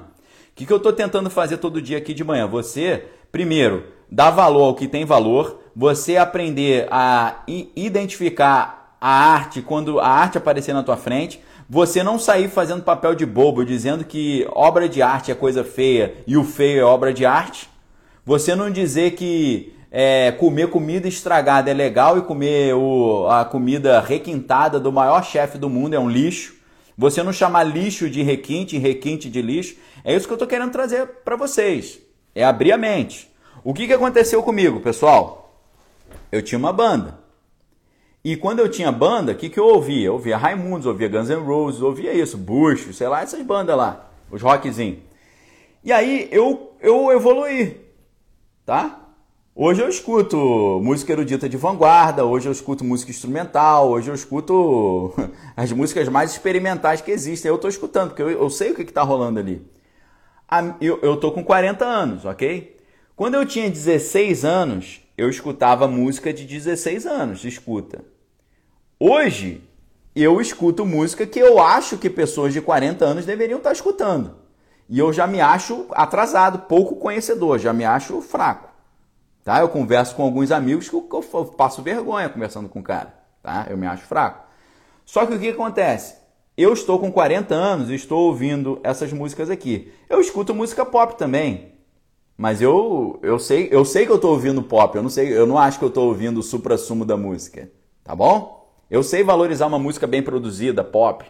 Pô, isso aqui foi bem mixado, foi bem masterizado, isso aqui tem potencial mercadológico, eu sei identificar isso e eu valorizo isso, tá certo? Você escuta hoje uma Katy Perry e você vai ouvir a Katy Perry. É um negócio super bem produzido. Não é música que eu vou ficar escutando, mas eu olho e falo, isso aqui tá, tem qualidade, dentro do que ela se propõe. Mas hoje eu estou lá escutando um negócio complexo, complicado, tá certo? Um, o Chicoria da vida, né? Você vê o, o Chicoria é, Acoustic Band, Chicoria no teclado, na bateria Vini Colaiuta, um dos bateristas mais monstros do mundo, e no baixo o John Patitucci, que é um dos maiores baixistas do mundo. Então eu tô lá escutando ali a música Humpty Dumpty do do do Chicoria. O Chicoria já até faleceu, coisa meio antiga já. Chicoria, tá? Chicoria é um dos maiores tecladistas, toda a galera que foi da banda do da banda do Miles Davis, tá? Toda essa, essa galera monstra aí do, do Jazz Fusion hoje, os grandes improvisadores, os grandes músicos, todos eles vieram da, da, da banda do Miles Davis. O Herbie Hancock, Chick Corea, uh, os guitarristas, né, o John McLaughlin, toda essa galera veio dali.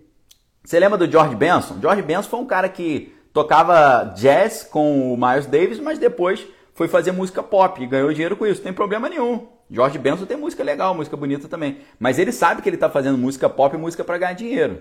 Beleza? Então presta atenção, pessoal. Com 16 anos, eu e meus amigos escutávamos música de 16 anos. Né? Guns N' Roses, essas coisas. Que eu acho legal também. Mas eu sei que não é, não é caviar. Tá ali. Eu tô com 40 anos e eu evoluí. Eu estou ouvindo música que eu acho que era adequado para o pessoal de 40 anos ouvir. E os, os colegas estão com 40 anos ouvindo a mesma música dos 16 anos. Ok? O, o pessoal da minha época, eles são retardados musicais. Eles são retardados estéticos. Ok? Eles são retardatários estéticos. Eu vou falar retardatários para ficar menos uh, pesado. Retardatários estéticos que, que significa uh, o retardatário estético? É o cara que não cresceu, meu irmão. O cara que não cresceu. Sabe a síndrome do Jeca Tatu? O brasileiro, é, o brasileiro ficou nisso. Ele está na síndrome do, do Jeca Tatu. O que, que é a síndrome do Jeca Tatu? É o cara que, por não ter se alimentado bem, ele, ele teve pouca vitamina, ele não consumiu as vitaminas necessárias e ele ficou raquítico. É uma pessoa que não cresceu por hipovitaminose, falta de vitamina. Estão entendendo, pessoal? Eu chego para as pessoas, eu falo, cara, hoje com 40 anos, você não pode estar vendo os mesmos filmes e escutando as mesmas músicas que você ouvia e via quando você tinha 15 anos, cara. Você não evolui não, meu irmão? Você virou um retardatário estético. Pô, pelo amor de Deus, cara. Até hoje você não conseguiu entender a beleza do, do Hermeto Pascoal? Eu cheguei para essa galera e eu falei, pessoal, olha só que genialidade, a galera da, da minha época. Escuta isso. Uma, o cara uh, gerou até uma, uma, uma, uma espécie de medo, de pânico. Eu botei para os caras uma das músicas prediletas minha, do Hermeto Pascoal, que a música se chama Celso, ok? Celso. A música Celso, ela tá no, no álbum Mundo Verde Esperança, tá? Se você quiser ouvir um negócio totalmente fora da, do basicão, você tem até no YouTube. Você bota no YouTube aí, Hermeto Pascoal e Grupo, Mundo Verde Esperança, Celso. Ou você bota Celso e Hermeto Pascoal, ok? Eu peguei essa música e mostrei pro cara. E eu cheguei e falei, meu irmão, sente isso. O cara, eu não gosto desse tipo de música, não, não gosto. E foi saindo. Parece que gerou um pânico no cara. Eu não gosto, eu não gosto desse tipo de música, não. O cara saiu fora. Agora, eu cheguei para um outro amigo meu, só que era um amigo que, poxa, um cara tocava guitarra, tocava bateria, um adolescente. Amigo meu, eu devia estar com uns 20 anos e o moleque com uns 15. Eu cheguei para o moleque e falei assim: olha só, escuta essa parada. Botei, botei o negócio. A bateria, pá, pá, pá, eu, meu irmão, eu, eu falei, ó, se liga na bateria, olha só como é que o cara tá usando o, o crash aqui, olha só como é que, ó, como é que o cara quebra aqui o compasso, ó como é que ele tá batendo no upbeat e tal. O maluco falou, caraca, Daniel, muito animal isso aqui, entendeu? O cara, o cara não tinha grande cultura musical, mas ele era músico, ele toca guitarra, toca bateria, toca baixo, dá aula de música. Quando eu mostrei isso para ele, ele falou, meu irmão, Caraca! Ou seja, eu tô fazendo o cara subir de nível. Porque o cara tá lá, pô, Steve Vai é maravilhoso. Eu tô falando, você conhece o Hermeto Pascoal, a banda? Olha a banda do cara. Entendeu? Pô, o John Patitucci que toca com Chico Corea é um baixista monstruoso. Eu falei, você conhece o Tiberês Varg? Olha, olha, a linha do baixo do Tiberês Varg nessa música Celso. A música Celso ela tem um solo de baixo que é um solo de baixo mais imprevisível, mais louco do mundo. Você nunca ia imaginar que o cara ia fazer um solo daquele. Tá? Se, se chegasse para você e falar, toma essa música, aí você tem você tem uma base estilo uh, walking bass, né? O cara fazendo a base do baixo, dum dum dum dum dum dum dum dum dum dum dum dum dum. Aí você fala, como é que eu faço um solo em cima disso? Sei lá, eu faço um solo, sei lá, você imagina um solo. Você imagina um solo. O cara faz uma parada e você fala, meu irmão, eu nunca imaginei que, que poderia fazer um solo assim. Que solo é esse, meu irmão? Estão entendendo? Então é você ser surpreendido pela genialidade. Eu cheguei para esse cara, amigo meu, e falei, cara, a gente come só arroz com feijão e fast food. Olha esse caviar aqui. Sabe o que o cara falou para mim? Esse caviar é um lixo, eu não gosto, eu não gosto disso. Ok? Eu tô, eu tô usando caviar como exemplo, tá, pessoal? nunca comi caviar, nem sei o gosto que tem. Já comi ova de peixe e tal. Mas eu tô querendo mostrar para vocês como as pessoas viraram retardatários retardatários estéticos. E isso é muito feio, tá certo? O Cláudio está falando do Arrigo Barnabé. Pô, cara, É claro, crocodilo, né? Poxa, Arrigo Barnabé é música do Decafônica com ritmo brasileiro. Pô, o cara é gênio total. O que eu fiquei triste foi que ele meio que parou, né? O cara parou de produzir, né? Itamar Assunção também. Então, assim, o cara que, o cara que é brasileiro, gosta de música e nunca ouviu falar, obrigado, Cláudio, em Arrigo Barnabé, Itamar Assunção, Hermeto Pascoal, poxa, tá muito complicado esse negócio. Você está batendo palma para Big Brother e está dizendo que onde os fracos não têm vez é lixo. Clara Crocodilo, né? Clara Crocodilo. E tem o gigante também. O gigante eu nem vou falar, né? Do gigante do, do Arrigo Barnabé, né? E o gigante. Então, pessoal, agora eu vou dar um exemplo, é, vou dar um exemplo final aqui para vocês, o um exemplo para explicar. A pessoa que 40, com 40 anos tá vendo Big Brother e tá ouvindo só piriri pororó, etc e tal, e tá dançando lambada hoje ainda, e quando vai ouvir música clássica escuta escuta Handel, esse cara é como se fosse uma pessoa. Deixa eu dar um exemplo para vocês. Imagine um homem de 40 anos chegar para você, você vai entender o quão ridículo isso é. Imagine um homem de 40 anos chegar para você e falar: "Olha só, Daniel, que legal que eu sei fazer. Você fala, aí eu falo, me mostra aí. B com A, ba. B com E, bé. B com I, bi. B com O, bó. B com U, bu. Ba, bé, bi, bo, bu. É assim que funciona a letra B com as cinco vogais. Ba, bé, bi, bo, bu. Eu posso pegar ba e botar assim. É ba, ba, ba, baba, baba, a baba. Olha como é que eu consigo construir palavras. B-A. B com A, ba. Se eu boto B com A, ba e B com A, ba de novo, fica baba. Olha só, Daniel, um cara com 40 anos. Um cara com 40 anos. Olha só, B com A, ba. Olha. E ó, aqui, ó, B com O. Se você pega o B e bota com O, fica bó. Você sabia disso, Daniel? Se você pega o B e bota com O, fica bó. E se você pega L com A, é lá. Se você bota B com O, bó. L com A, lá. Bola. Olha só, cara, o que eu consigo fazer não é muito legal? A maioria das pessoas que sabe que isso não é legal vai dizer para você, pô, legal, cara, parabéns, e vai embora pensando assim, esse cara é, esse cara é um palhaço, esse cara é um idiota. A maioria. Eu estou chegando para vocês falando, meu irmão, não faça mais isso. Não chega mais para os outros e fala, pô, B com A é bar.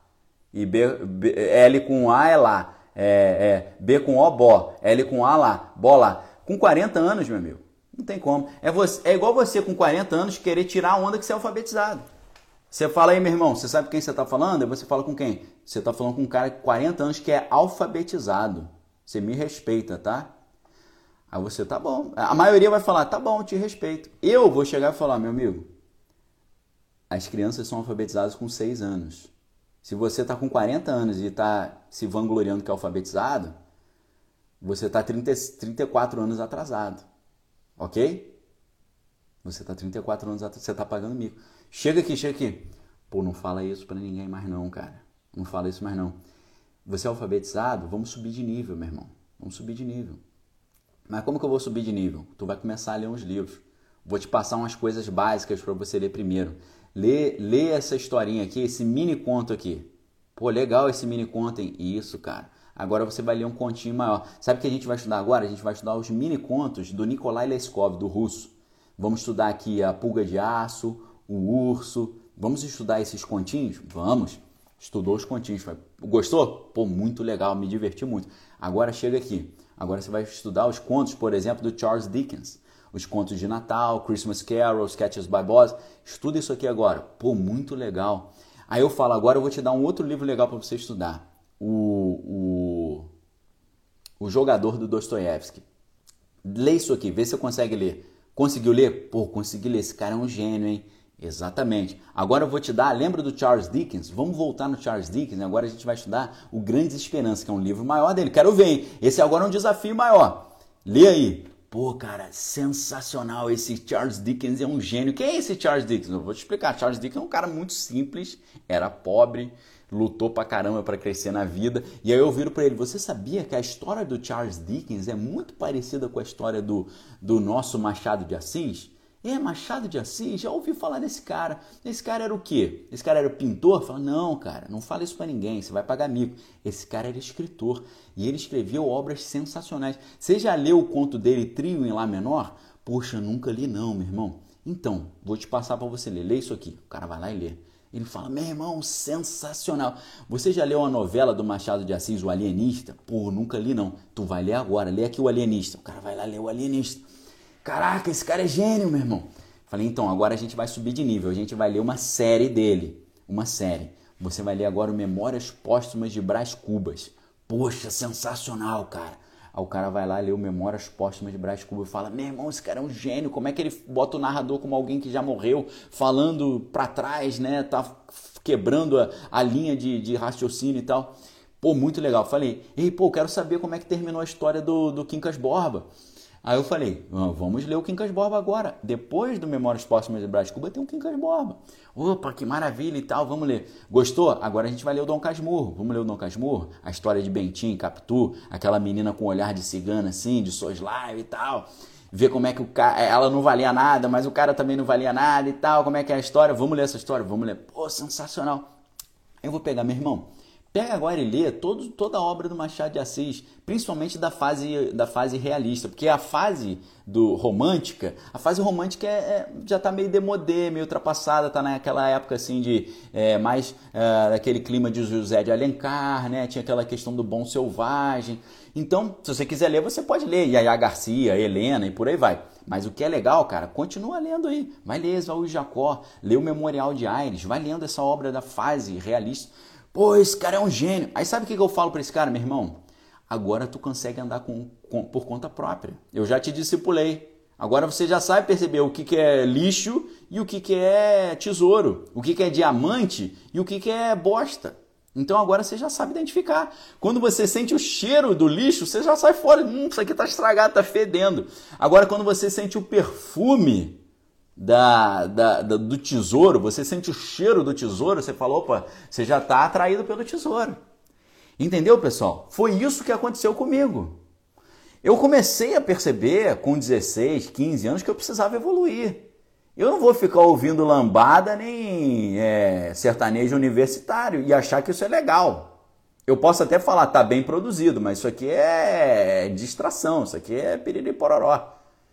E eu ficava, eu ficava pensando, pessoal, eu ficava me questionando: será que algum dia eu vou conseguir ouvir música erudita? Porque hoje eu não consigo.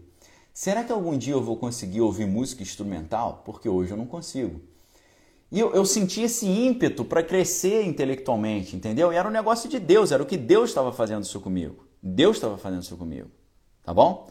Deus estava me levando para isso, para fazer isso que eu estou fazendo hoje aqui. Quantos anos depois? Eu com 16, sei lá, 25 anos depois, Deus estava me preparando.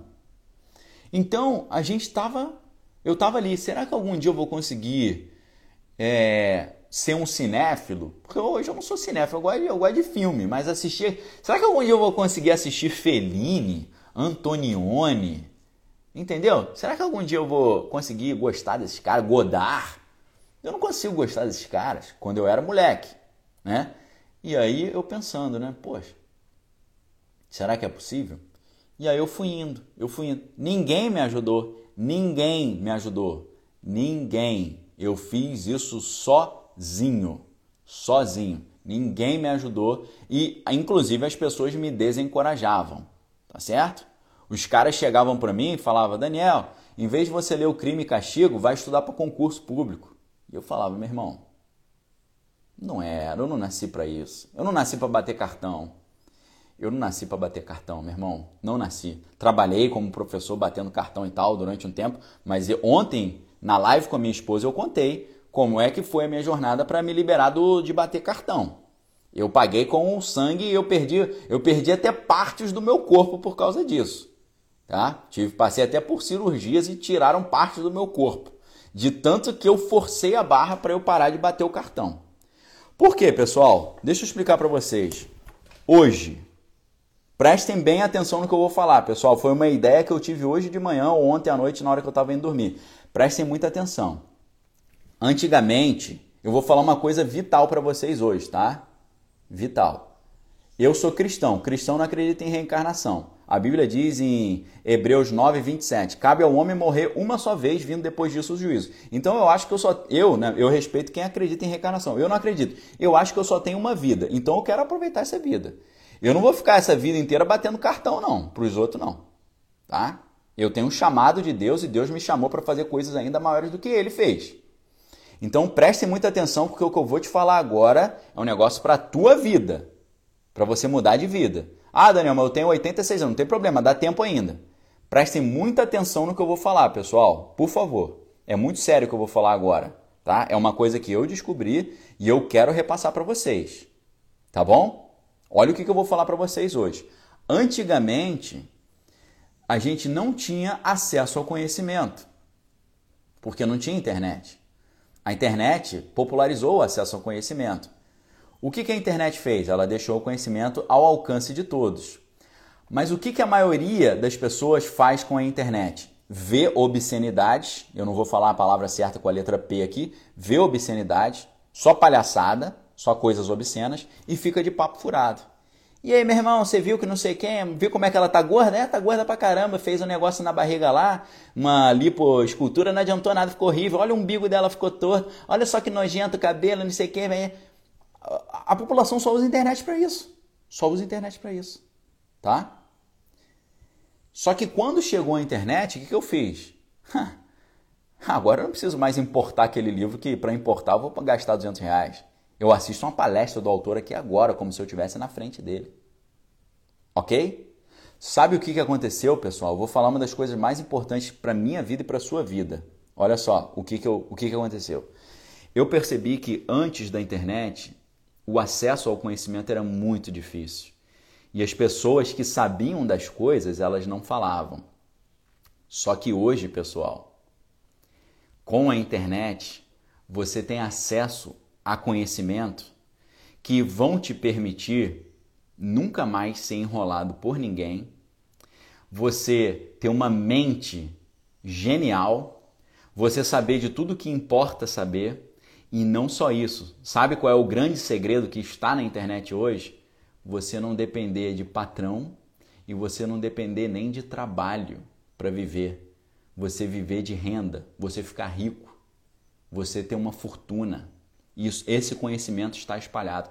Esse conhecimento era algo fechado só para os bilionários e eles só contavam para os seus próprios filhos e mais para ninguém. E isso ficava escondido dentro desses círculos fechados e dentro das sociedades secretas, onde além do conhecimento para você ficar bilionário, tinha o conhecimento espiritual pela magia para você também ficar bilionário. Então o que eu quero dizer para vocês hoje é o seguinte: hoje já está espalhado pelo mundo o conhecimento de como você ter autonomia de pensamento, nunca mais tomar bronca de patrão, não ter que sair de casa para trabalhar e não precisar nem mesmo trabalhar. Já existe esse tipo de conhecimento, ok? Só que o que o sistema fez para impedir que esse tipo de conhecimento chegasse até você? ele precisa fazer, sabe o que com você e com todos nós? Nos distrair, ok? Nos distrair para que nós não chegamos ao ponto de termos contato com este conhecimento. Distrair como? O cara ficar o dia inteiro na internet vendo mulheres sem roupa. O cara ficar o dia inteiro na internet de papo furado com amigo. Aí, meu irmão, sexta-feira vai bombar. Onde é que é o, onde é que é o negócio? Sexta, pô, sexta-feira vai rolar uma parada, meu irmão. Vai ter uma mulherada, vai ter bebida, vai ter tudo. Sexta-feira, meu irmão, é sexta-feira. É isso. Como é que eles fizeram? Quando a humanidade falou: opa, agora eu vou descobrir que me enrolaram a vida inteira e a história inteira da humanidade foi uma enrolação. Agora eu vou descobrir a escada para eu me tornar um autônomo que pensa com autonomia, que sabe que não precisa bater ponto para pagar conta. Você pode ter o seu próprio negócio, investir transformar os seus passivos em ativos. Hoje a pessoa entra na, na corrida dos ratos, como o Robert Kiyosaki fala. Você ganha mais, você gasta mais. Você ganha mais, você gasta mais. Você ganha mais, você gasta mais. É o círculo da ignorância. Você ganha mais, compra o carrão. Ganha mais, compra o casão. Ganha mais, compra a mansão. E está sempre ferrado. O cara, você está você tá usando o seu patrimônio para comprar mais passivos. O que, que é passivo? Patrimônio que não gera dinheiro, gera despesa. Em vez de usar o seu patrimônio para conquistar ativos. O que, que é ativos? Patrimônios que geram dinheiro. E o Robert Kiyosaki ele vai te ensinar, inclusive, que os bilionários eles não pagam, eles não pagam impostos. Por quê? As áreas onde eles atuam têm isenção fiscal. Quais são as áreas que têm isenção fiscal? Filantropia, ajudar o próximo tem isenção fiscal. Filantropia, por que, que esses caras todos têm fundações? Fundação do tio Bill, Fundação Rockefeller, Fundação Ford, Fundação é, Guggenheim. Por que, que esses caras têm fundações? Será que eles amam tanto assim o próximo? Eles podem até amar, mas eles estão com isenção, estão por, protegendo o seu patrimônio. Tá certo? Fazendo o quê? Quais são as áreas que geram isenção fiscal? Filantropia, habitação e alimentos. Se você for investir na área de habitação, hoje, pode ser que amanhã mude, eles estão tentando mudar. Os seus ganhos são com isenção fiscal. Se você investe num fundo imobiliário, que é um fundo que investe em imóveis, o, o rendimento que você vai obter, os dividendos que você vai obter, tem isenção fiscal. Se você investe em fundos que são fundos da área agrícola, se você investe num, num CRA, né, o CRA é Certificado de Recebíveis Agrícolas, tem isenção fiscal. Se você investe no CRI, Certificado de Recebíveis Imobiliários, tem isenção fiscal. Se você investe em filantropia, tem isenção fiscal. Então esses caras sabem como você ficar bilionário e como você não ter que pagar imposto em cima dos bilhões. É só você investir nas áreas que tem isenção. Ok, pessoal? A Adriana está falando do Barsi, né? O Luiz Barsi é um grande, uma grande referência.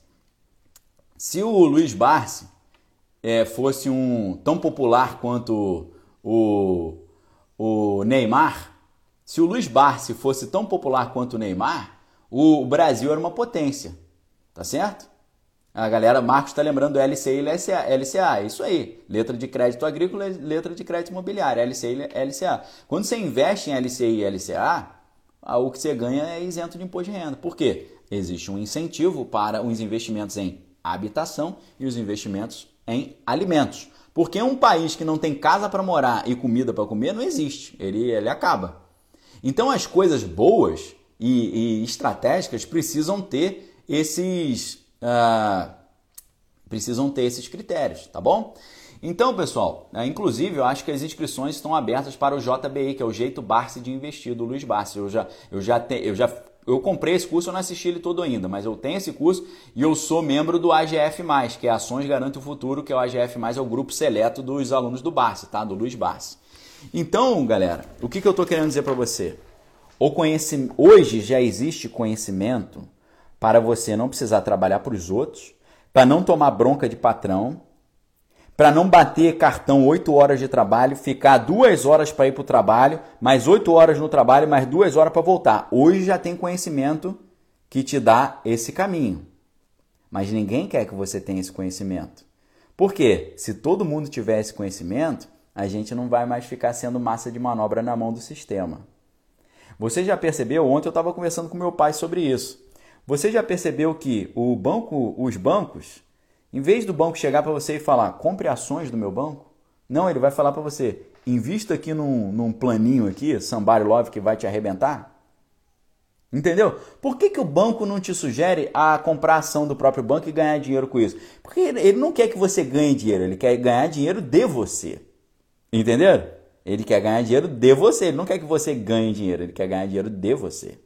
Ele quer que você fique com o seu saláriozinho lá e você, o que sobrar do seu saláriozinho, você faça uma previdência privada bem ruimzinha que vai quebrar, te quebrar todo. Você faça um segurozinho que vai te quebrar todinho também. É isso que eles querem.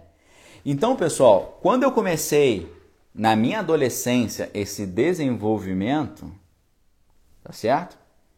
Eu comecei a, a ler literatura de alto nível, Comecei com o primeiro livro que eu li na minha vida foram os contos de Charles Dickens. Já comecei bem pra caramba por milagre de Deus. Comecei a escutar música erudita de vanguarda, comecei a entender a beleza na música, comecei a entender o cinema, comecei a entender por que, que um filmezinho lá que todo mundo diz que é legal, uma bosta, e por que, que o Fellini 8,5 que todo mundo diz que é uma bosta, é na verdade uma obra de arte. Comecei a ir me libertando dos preconcebidos. Tá certo? Fui me libertando, fui me libertando, fui me libertando. Quando eu cheguei na casa dos 30 e poucos anos, eu cheguei nessa questão financeira também. Eu falei, opa, o conhecimento está ali. Eu não preciso ser aquele intelectual quebrado, paupérrimo. Ah, o meu negócio é ter o basicão. Eu entendi que eu não precisava disso. O meu plano, sabe qual que era? Ser professor universitário, ter o meu saláriozinho e beleza, ter a minha vidinha. De repente eu percebi que eu não precisava ficar preso a isso. Eu poderia ser um intelectual e ser um cara muito bem sucedido e não apenas isso. Usar o meu sucesso para transformar pessoas em outras pessoas bem-sucedidas, culturalmente, intelectualmente e também, por que não, financeiramente. Não entenderam? Jesus diz que se uma pessoa enterra o seu talento, está fazendo errado. Quem enterra o talento é lançado às trevas exteriores. Eu não quero enterrar o meu talento, eu quero compartilhar o meu talento. Eu não vou guardar para mim o gosto musical que eu aprendi a ter, eu quero compartilhar com você. Eu não vou guardar para mim o gosto do cinema que eu aprendi a ter, eu quero compartilhar com você. Eu não vou guardar para mim o gosto de literatura que eu aprendi a ter, eu quero compartilhar com você. Eu não vou guardar para mim o conhecimento financeiro que eu aprendi a ter, eu vou compartilhar com você. Ok, pessoal? E eu digo para vocês uma coisa: as pessoas não gostam de compartilhar esse conhecimento. Eles não querem compartilhar. Eles guardam para si mesmos. Eles querem ouvir você falando: fiz uma previdência privada e me dei bem zaço. E ele, otário! Eles, eles, é um prazer, é um negócio sarcástico, quase que sádico, entendeu? Tem um negócio sádico aí na parada. Eles querem ver você falar, comprei um macarrão, entendeu? Aí o cara fica, que, que otário.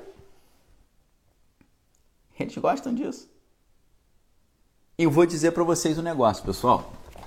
Quando eu tinha os meus 20 e poucos anos, eu conheci um cara que esse, eu percebi que esse cara ele meio que nunca trabalhava, entendeu? Ele nunca ele nunca estava trabalhando. Era um cara assim, tal que tinha casa. E esse cara nunca trabalhava. Eu tinha 20 e poucos anos, eu estou com 40. Vamos fingir que eu tinha 20, hoje eu estou com 40. Depois de 20 anos, Prestem muita atenção na, na, na consciência moral das pessoas, ok? Pessoal, depois, vou até tirar meu óculos aqui. Depois de 20 anos, eu descobri que esse cara ele vivia de renda. E ele pegou todo o seu patrimônio e investiu no mercado, e o investimento dele no mercado financeiro dava para ele um salário. E isso permitia a ele não precisar trabalhar, ele trabalhava quando ele queria. E sabe de uma coisa? Esse cara nunca veio falar sobre isso comigo. Nunca. Esse cara nunca veio me ensinar esse caminho. Ele nunca falou comigo sobre mercado financeiro, sobre educação financeira, sobre ações, sobre investimentos, sobre dividendos, sobre taxa Selic, sobre juros compostos sobre valuation de empresa, sobre equity. Nunca veio falar comigo, mas era isso que ele estava fazendo. Sabe o que isso aconteceu? Eu poderia ter começado a minha jornada na minha educação financeira 20 anos antes, se ele tivesse tido um pouquinho de amor ao próximo e espalhado esse conhecimento. Porque naquela época, quando não existia internet, ninguém tinha acesso a isso. Vocês estão entendendo como é que as pessoas são? Como é que é a consciência moral dessa pessoa? Essas pessoas estão até hoje sem dizer o que elas fazem. O cara nunca vai dizer. Agora, para os meus amigos de verdade, eu chego para eles e falo: meu irmão, você já viu como é que está a situação lá do mercado? Tá cheio de oportunidade, vai lá dar uma olhada. Entenderam? Olha o que está acontecendo lá fora. Uma oportunidade. É claro que são, são poucos amigos. É um, eu posso dizer, acho que é um amigo, né? Um ou dois, que a gente tem esse tipo de conversa. Tá certo? Agora, eu estou aqui, eu não posso dar dica de educação financeira porque eu não tenho nenhuma certificação financeira. E é claro que você nunca vai me ver dando dica de nada. Mas eu estou dizendo para vocês: se você trabalha batendo cartão, hoje tem conhecimento suficiente para você sair disso. Será que você vai passar a sua vida inteira duas horas para ir para o trabalho, oito horas no trabalho tomando bronca, mais duas horas para voltar do trabalho e você vai ver os seus filhos crescerem e você não vai, não vai, não vai ficar com eles? E lá quando você estiver velhinho, quando você estiver bem velhinho, você vai descobrir que você poderia estar em casa, fazendo o que você gosta e ganhando rios de dinheiro com isso. Vocês estão entendendo, pessoal? É sobre isso que a gente está falando. Se eu conseguir espalhar essa visão de mundo que eu estou espalhando para vocês aqui todos os dias, às 8h15 da manhã, se vocês me ajudarem a espalhar essa visão de mundo que eu estou entregando aqui de graça, de graça para vocês, o Brasil vira uma potência. O Brasil vira uma potência. O Brasil vira uma potência. Se a população brasileira entender o que realmente está em jogo no Brasil, entender que o pessoal tem nos enrolado todos esses anos, o Brasil vira uma potência. Por que, que vocês acham que os Estados Unidos é uma potência? Porque a maioria da população brasileira investe no mercado, mercado financeiro. Eles sabem que tem um grande jogo acontecendo ali e eles querem participar desse jogo. Ou seja, os americanos têm educação financeira. Até outro dia você não tinha um milhão de brasileiros que investiam na bolsa de valores. Hoje você tem 5 milhões de brasileiros. Graças, obviamente, ao trabalho do, do Tiago Negro, Primo Rico, Bruno Perini, toda essa galera. Graças ao trabalho desse pessoal. Hoje o negócio está, tá, a luz está acendendo. Ok? E é claro que isso desagrada muito os grandes bancos, o pessoal que já está estabelecido, porque o pessoal que está estabelecido não quer que você tenha esse tipo de conhecimento, porque se você tiver, você não vai ser mais é, marionete na mão dele. Marionete, lembra? Que era o Sergio Malkovich, marionete. Lembra o Corra, Get Out, que a mulher dominava o cara pela hipnose? Então, pessoal, o que eu digo para vocês é: hoje já existe conhecimento suficiente para você não ser enrolado por ninguém, ter uma saúde maravilhosa ser super feliz com a sua família, tá? Tem conhecimento hoje que vai te ensinar você a ser feliz com a sua esposa e feliz com seus filhos. Tem conhecimento hoje. Mas ninguém quer que você tenha esse conhecimento. Olha só, pessoal, se todo mundo estiver saudável, não tem mais serviço para o médico. Se todo mundo estiver bem com a sua família, o psicólogo vai falir. Uhum, entenderam? Se todo mundo estiver educando-se a si mesmo, as escolas vão falir. Se todo mundo tiver educação financeira, os bancos vão falir. Por que, que esse conhecimento não está espalhado então? Porque os médicos, os psicólogos, os bancos e, as escolas não querem que você tenha esse conhecimento. Tá certo? Não querem. E aí sabe o que acontece? Você nasce, cresce e morre sem ter aproveitado sua vida. Trabalhando para os outros, tomando bronca, tomando os porros dos outros. Entenderam? Uma vez eu cheguei para dar aula e a, a chefe falou assim: Você está um minuto atrasado. Um minuto atrasado. Aí eu falei: Eu estou um minuto atrasado, desculpa aí. Ela tem que reparar, tem que ver isso aí, tá chegando muito atrasado. Eu falei: Não, hoje foi o primeiro dia que eu cheguei um minuto atrasado. E já que você perguntou, sabe por que, que eu cheguei atrasado? Porque eu estou com diarreia. Eu estou com uma infecção é, intestinal. Eu estou debaixo de remédio aqui. Tá arriscado eu eu cagar nas calças no meio da aula, mas eu vim trabalhar assim mesmo. Só por isso que eu cheguei um minuto atrasado, porque na hora de sair eu tive que ir no banheiro pela quinta vez. Entendeu? Aí o que, que eu pensei? Eu não tô afim mais de tomar bronca porque eu fui trabalhar em vez de não ir. E porque eu tava todo cagado, para não dizer outra coisa. Entenderam? Eu comecei a sentir que eu não tava mais afim de jogar esse jogo. Eu fui fazer, tinha reunião dos professores. Aí a chefe chegou e falou assim: Ô, oh, tô feliz que você tá faltando menos. Eu falei, eu nunca faltei. Eu trabalho aqui há quatro anos, eu nunca faltei. Inclusive, eu vim trabalhar dia que não tinha aula. Eu vinha trabalhar dia que não tinha aula. Dia que não precisava eu vim trabalhar. Entenderam? Várias vezes eu não precisava vir e eu vi. Eu vim. Vocês estão compreendendo isso? E eu, eu perguntei para a minha chefe, eu falei, me mostre o dia que eu faltei, que eu quero saber se eu faltei. E se você me falar você faltou no dia tal, eu vou te provar que é mentira, porque eu tenho prova testemunhal. E eu tenho coisas que eu fiz aqui na, na escola nesse dia. Ah, eu tô feliz que você tá faltando menos. Eu falei, eu nunca faltei. Quase que eu falei, lembra aquele dia que eu vim trabalhar todo cagado? até aquele dia eu vim. Eu nunca faltei. Eu vim trabalhar doente. Posso até ter passado algumas viroses até para os alunos, porque eu vim quebrado, destruído. Entenderam? Depois desses, desses negócios, eu falei, eu não quero mais isso. Eu falei com Deus, Deus, eu não quero mais isso. Eu preciso disso. Ser cristão envolve isso? Não. Ser cristão, a Bíblia fala o quê? Mais coisas ainda maiores do que eu fiz, vocês farão. O que, que a Bíblia fala? Você é cabeça, não é cauda. O que, que a Bíblia fala? Eu sou livre para fazer o que eu quiser, mas eu não vou fazer o que não me edifica. Estão entendendo? A Bíblia me dá essa autonomia, a Bíblia me dá essa liberdade.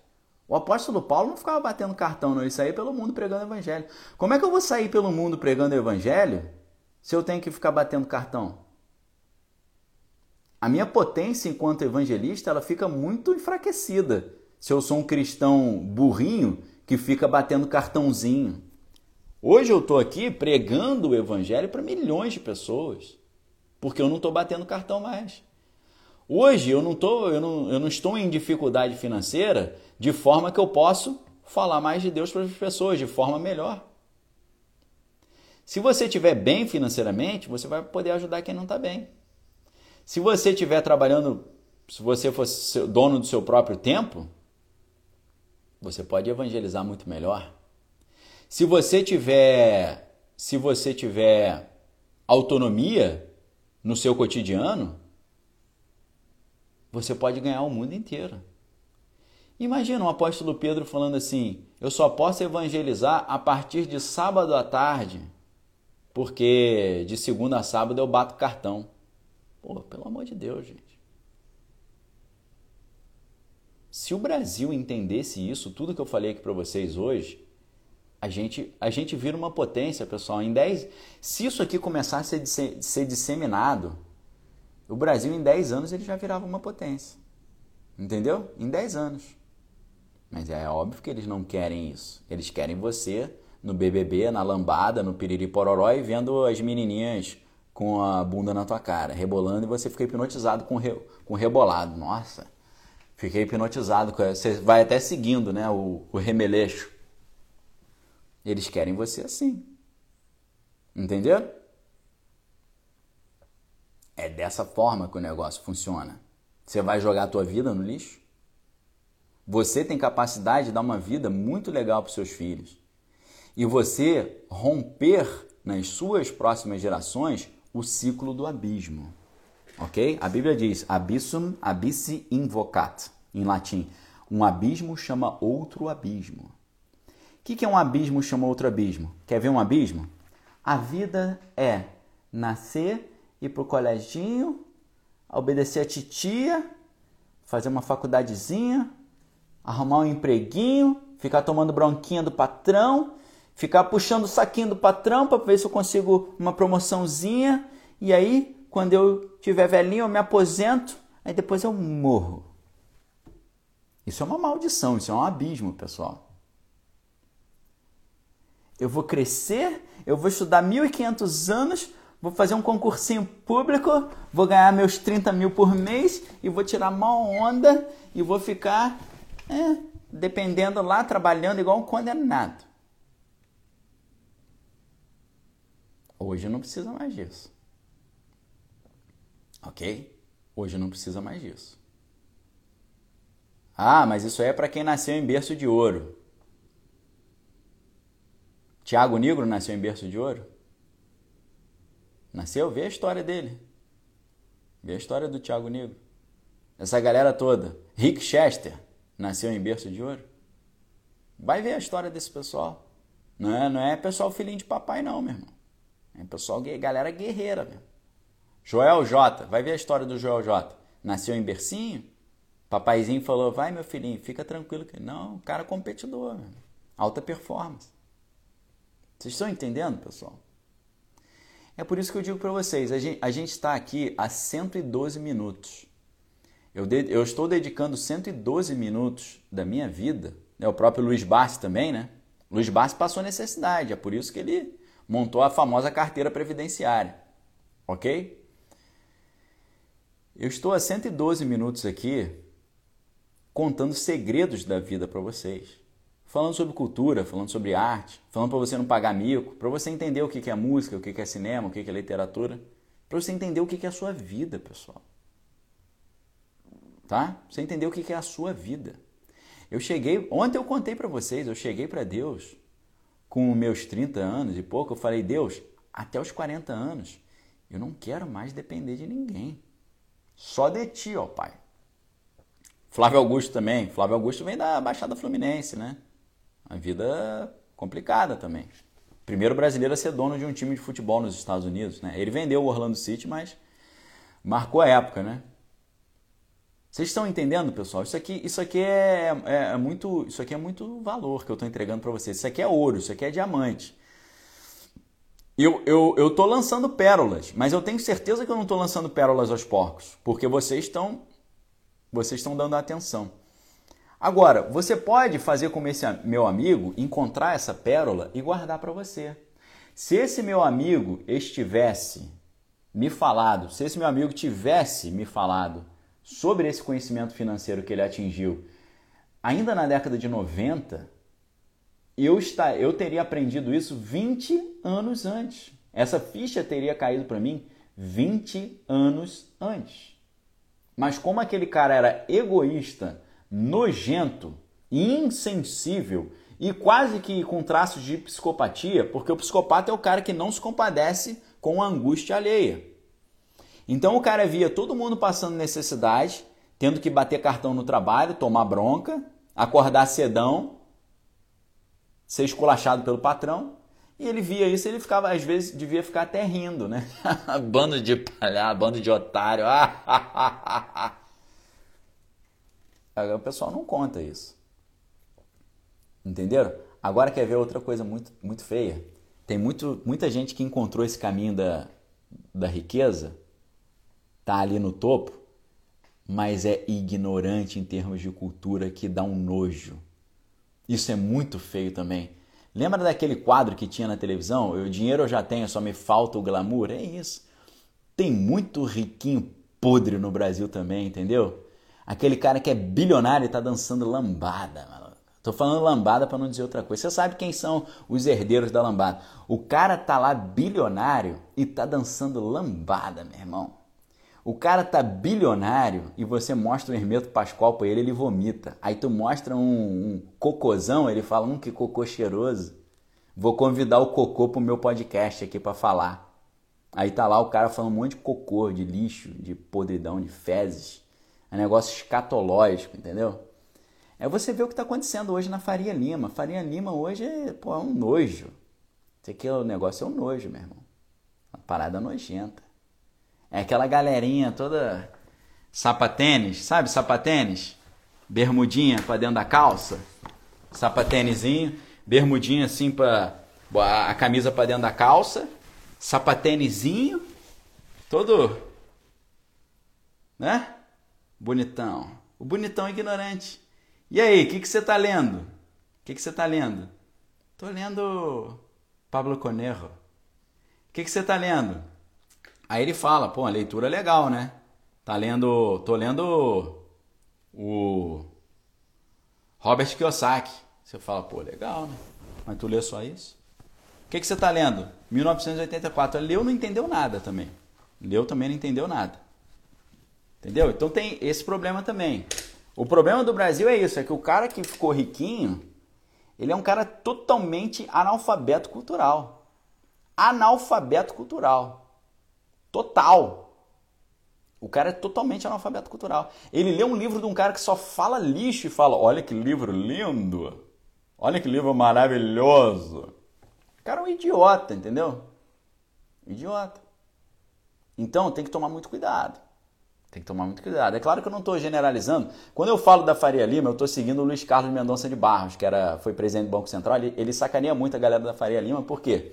O pessoal só torce contra o governo, diz que a inflação vai bater 8%, aí bate 5%, diz que o Brasil vai, vai ficar com o PIB negativo, o Brasil está com 4,6% de crescimento de PIB ano passado. Então eles erram tudo, porque eles, eles não fazem análise, eles fazem torcida. Então é tosco, é o riquinho tosco. A coisa mais feia do mundo, você tem um vizinho rico tosco.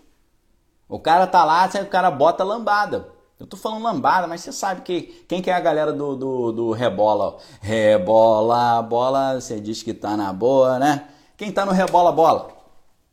Você tá numa parada de. Você tá no. Você vive no, no meio de umas pessoas de elite. E o cara tá lá, você já viu a nova música da Lambada? Você já viu o novo, o novo livro da Lambada? Você fala, ah, porra, pelo amor de Deus, meu irmão. Vai ser chucro assim lá na casa do caramba? Coisa nojenta? Pô, pelo amor de Deus. Tá certo? Então é por isso também que o Brasil tem dificuldade de seguir. Porque os caras não sorriam com o dinheiro pelo dinheiro e não tem noção da guerra cultural que está acontecendo e da guerra espiritual. Ah, para mim não importa se é o governo X ou Y que vai vencer, eu vou ganhar dinheiro independente de quem for. Foi nessa que uh, os venezuelanos estão na situação que estão hoje, os cubanos estão na situação que estão hoje, os argentinos estão na situação que estão hoje. A Argentina já foi um dos países mais ricos do mundo tá do jeito que está hoje, por quê? Não tem conhecimento da guerra cultural. Não tem conhecimento espiritual também. Por isso que é cultura, espírito e ciência. Ciência, cultura e espírito. Se não tiver esse tripé, tá ferrado, meu irmão. Uma hora ou outra você vai ferrar, se ferrar. Estão entendendo, galera? Então, por favor, não paguem mais mico falando que filme bom é filme ruim, falando que filme ruim é filme bom, falando que música ruim é boa, falando que música boa é ruim. Não pague esse mico. Vem junto aqui, a gente está fazendo a hermenêutica da vida, eu estou me dedicando a vocês, a gente está aqui se entregando. A meu, Daniel, qual que é o seu propósito? Meu propósito é, claro, eu ter o sustento com o meu trabalho, obviamente, mas o meu propósito também é ousado fazer com que vocês acordem, fazer com que o Brasil acorde. Acorde para quê? Para a ciência, para a cultura e para o espírito. Eu quero falar de Deus para o Brasil de uma forma moderna. Eu quero falar da Bíblia como um livro de vanguarda. Se você não viu a palestra que eu dei no último domingo, você está muito por fora. A gente fez uma palestra decodificando a Bíblia. Se você não assistiu essa palestra, você não sabe o que é a Bíblia. A Bíblia é o maior livro de vanguarda que existe. Então teve gente que falou aí, o meu livro de referência é a Bíblia. Não adianta nada o seu livro de referência ser a Bíblia se você não tem conhecimento literário. Porque você vai dizer que a Bíblia é a sua regra de fé, mas você não vai saber identificar a qualidade artística literária que a Bíblia também tem e que também precisa ser exaltada. Porque você vai falar, ah, minha Bíbliazinha, e o cara que vai falar, eu prefiro Hamlet, eu prefiro Shakespeare. Você fala, opa, pera aí, tá, o negócio é. Isso aqui é a base da, do, de todo conhecimento universal, a Bíblia. A Bíblia é não linear, a Bíblia é multifacetada, a Bíblia tem múltiplos autores. É um, é um objeto é, é pós, pós-moderno, é um objeto hipercontemporâneo. É da, é da hipercontemporaneidade a Bíblia. A Bíblia é um livro sempre vai ser à frente do seu tempo. Então, é, o que eu quero? Eu quero ensinar a Bíblia, porque o conhecimento liberta. Conhecereis a verdade, a verdade vos libertará. Se o Filho vos libertar, verdadeiramente sereis livres. Então, o que eu quero é fazer vocês saírem dessa programação mental, saírem da Matrix, serem pessoas autônomas. Se a gente conseguir fazer isso, e vocês me ajudarem a fazer isso, o Brasil ele muda de patamar, galera. Porque a gente está vendo agora, só tinha um milhão de pessoas na Bolsa de Valores no Brasil, agora tem 5 milhões. Só que qual o nível cultural desse pessoal? É zero, esse pessoal é totalmente alienado. Eles aprenderam a ganhar dinheiro, mas não aprenderam o que é guerra cultural, o que é guerra espiritual, o que está em jogo na parada. Ah, independente de quem ganhar, eu estou ganhando dinheiro com ele. Pô, pera aí, meu irmão. Como assim, cara? Foi assim que a Argentina virou Argentina. Venezuelano virou venezuelano. Os caras não têm noção. Os caras não têm noção. É alienação total. Os caras botam o sapatênis, bota a camisa para dentro da bermudinha e sai felizão achando que tá abafando, entendeu? E a gente aí no, no, perto do precipício aí, quase virando uma Argentina. Então, pessoal, é se isso que eu estou falando para vocês aqui fosse disseminado para todo mundo, o Brasil em 10 anos vira uma potência. O Brasil está tentando virar uma potência, está sendo convidado agora para a OCDE, que é a Organização dos Países Mais Ricos do Mundo. Entendeu? O Brasil está subindo. Saneamento básico no Brasil agora é uma revolução. Mostrei notícias para vocês no vídeo de hoje. Se você não assistiu meu vídeo no YouTube de hoje, você não sabe o que é o Brasil, cara. Tá? São coisas assim preciosas. Tá? O nome do título do vídeo que eu soltei hoje às 6 da manhã é Ninguém Nunca Viu Isso. Sabe o que, que, sabe que, que tá acontecendo? Que tá todo mundo assim, ó. A bolsa tá caindo e o dólar não está subindo. A bolsa está caindo e o dólar está caindo junto. Ninguém está entendendo, eles estão fazendo estudos. Por que, que a bolsa cai e o dólar também cai? Ele não está subindo. Está acontecendo uma espécie de milagre no Brasil, mas que ninguém está entendendo. Tá certo? Ninguém está entendendo. Ah, o saneamento básico está tendo uma revolução. A, a, o marco do saneamento permitiu que o, o setor privado pudesse entrar no saneamento. Por que, que o Brasil tem metade da sua população que não tem água encanada e esgoto encanado? Porque o, o, a lei não permitia o investimento privado nisso. Agora o marco do saneamento permitiu. Sabe o que aconteceu? Isso abre todo um mundo novo. Porque agora bilhões e bilhões de dólares estão vindo para o Brasil para investir no saneamento e ganhar dinheiro no saneamento. E aí, sabe o que aconteceu? O pessoal está vendendo tubos e canos adoidado para poder dar conta desse investimento. E aí o que, que acontece? Um dos maiores fundos de investimento americano vieram no Brasil, compraram 25% da empresa Tigre. Porque a Tigre produz cano aqui no Brasil e eles falaram: a gente agora percebeu que o Brasil tem marco do saneamento, nós temos 50% da população brasileira que ainda não tem, ou seja, a gente tem 50% dos brasileiros para crescer, para ganhar dinheiro com isso, e nós vamos comprar 25% da tua empresa para a gente vender cano para esse pessoal e nós vamos abrir o mercado da Tigre no mercado americano. Tá, tá chovendo dinheiro aqui. Enquanto estão os, os, palhaços todos da Faria Lima falando: o Brasil não tá legal para investir, o Brasil não tem segurança para investir, o risco no Brasil tá muito alto. Ninguém quer botar dinheiro no Brasil porque não sabe se vai poder pegar o dinheiro de volta, que é muita instabilidade, principalmente em ano de corrida para o Executivo Nacional. Pessoal, 50% das movimentações na Bolsa de Valores brasileira nesse ano de 2022, que só tem um mês e meio, 50% das movimentações foram de estrangeiros. O Brasil já está com mais de 50 bilhões de saldo positivo de investimento estrangeiro no Brasil só nesse ano. Quem sabe isso, pessoal? Quem te falou isso? Quem te, te deu essa informação? Quem que divulgou isso? Quem que está mostrando o que realmente está acontecendo no Brasil? Se depender dos outros, ninguém, cara. Ninguém. Ninguém vai te mostrar. Eu tô te mostrando todo dia. Lá no meu canal, Daniel Lopes. Aqui também. Quem vai te mostrar que você não precisa bater cartão? Quem vai te mostrar que Deus não quer que você fique aí? É, quando sobrar tempo eu falo de Deus para os outros. Sobrar tempo o quê, meu irmão?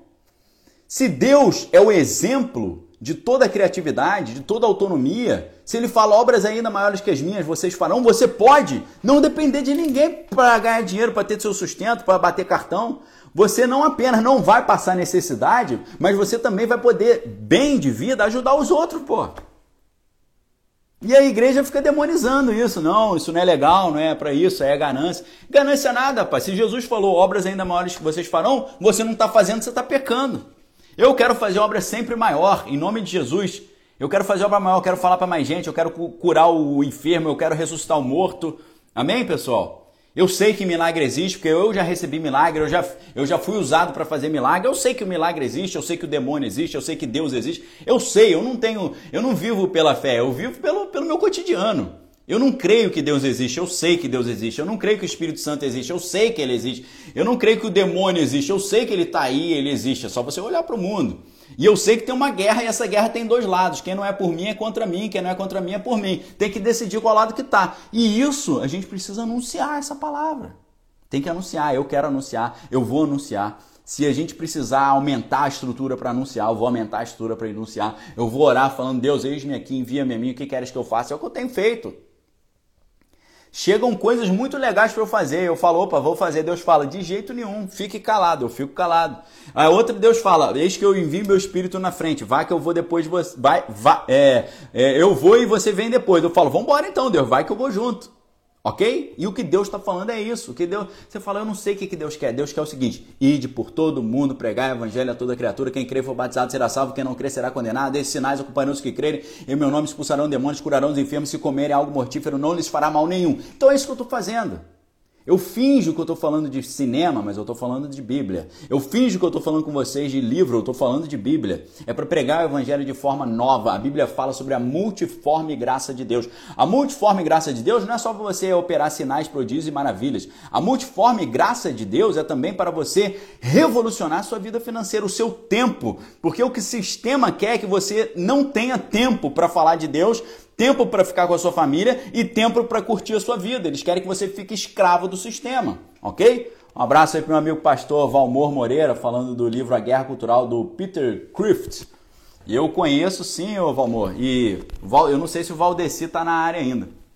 Esse livro está por ali, Valmor, mas eu não, eu não sei se eu consigo achar aqui assim ele de repente. A Guerra Cultural, cara.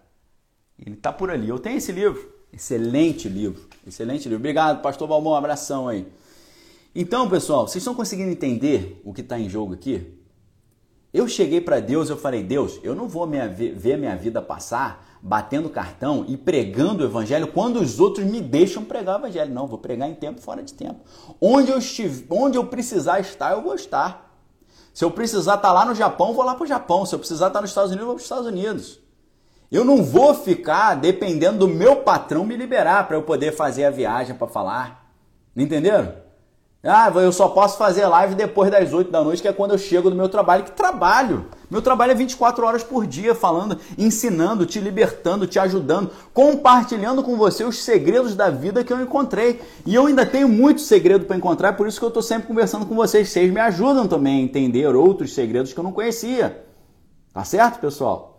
Então eu estou aqui fazendo o quê? Cumprindo um mandamento bíblico. Ide por todo mundo pregar evangelho. Tem gente aí que está na Dinamarca, como a Ângela. Obrigado, Ângela. Tem gente que está nos Estados Unidos, tem gente que está no Japão, tem gente que está na Alemanha. Quanta gente está na Alemanha? A gente até dá uma arranhada no alemão aqui que está enferrujado. A gente manda o Vigitezine, o Wiedersehen, manda né, Dankeschön. A gente está sempre falando aqui, brincando. Né? Galera que está na Itália, na Espanha.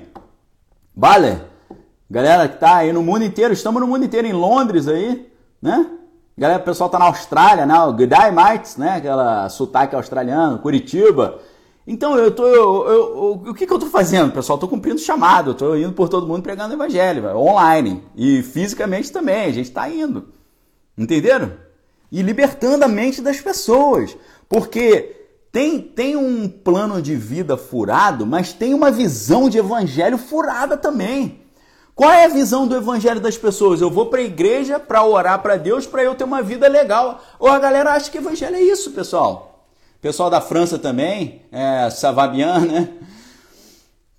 O pessoal acha que o evangelho é isso, um evangelho errado, um evangelho que acha que não tem mais milagre hoje, um evangelho que acha que o Espírito Santo não atua, um evangelho que acha que demônio não existe, um evangelho que acha que salvação da alma não existe porque o inferno não existe. Eles falam só sobre pecado social, não falam sobre pecado espiritual. Não fale sobre pecado espiritual porque isso aí é fundamentalismo. Fundamentalismo é uma ova, você que é fundamentalista. Você pega um livro como esse aqui, ó, Pensando em Línguas, e você vai ver quem é fundamentalista de verdade tá? Toda vez que alguém disser que você que é pentecostal é fundamentalista, manda ler esse livro aqui, tá bom? Porque eles dizem que você é fundamentalista porque você crê em mera sobrenaturalidade, não é nada disso não. Nós, não, nós temos uma ontologia cristã pentecostal, ok? Esse livro aqui é do James K. Smith, Pensando em Línguas, Contribuições Pentecostais para a Filosofia Cristã.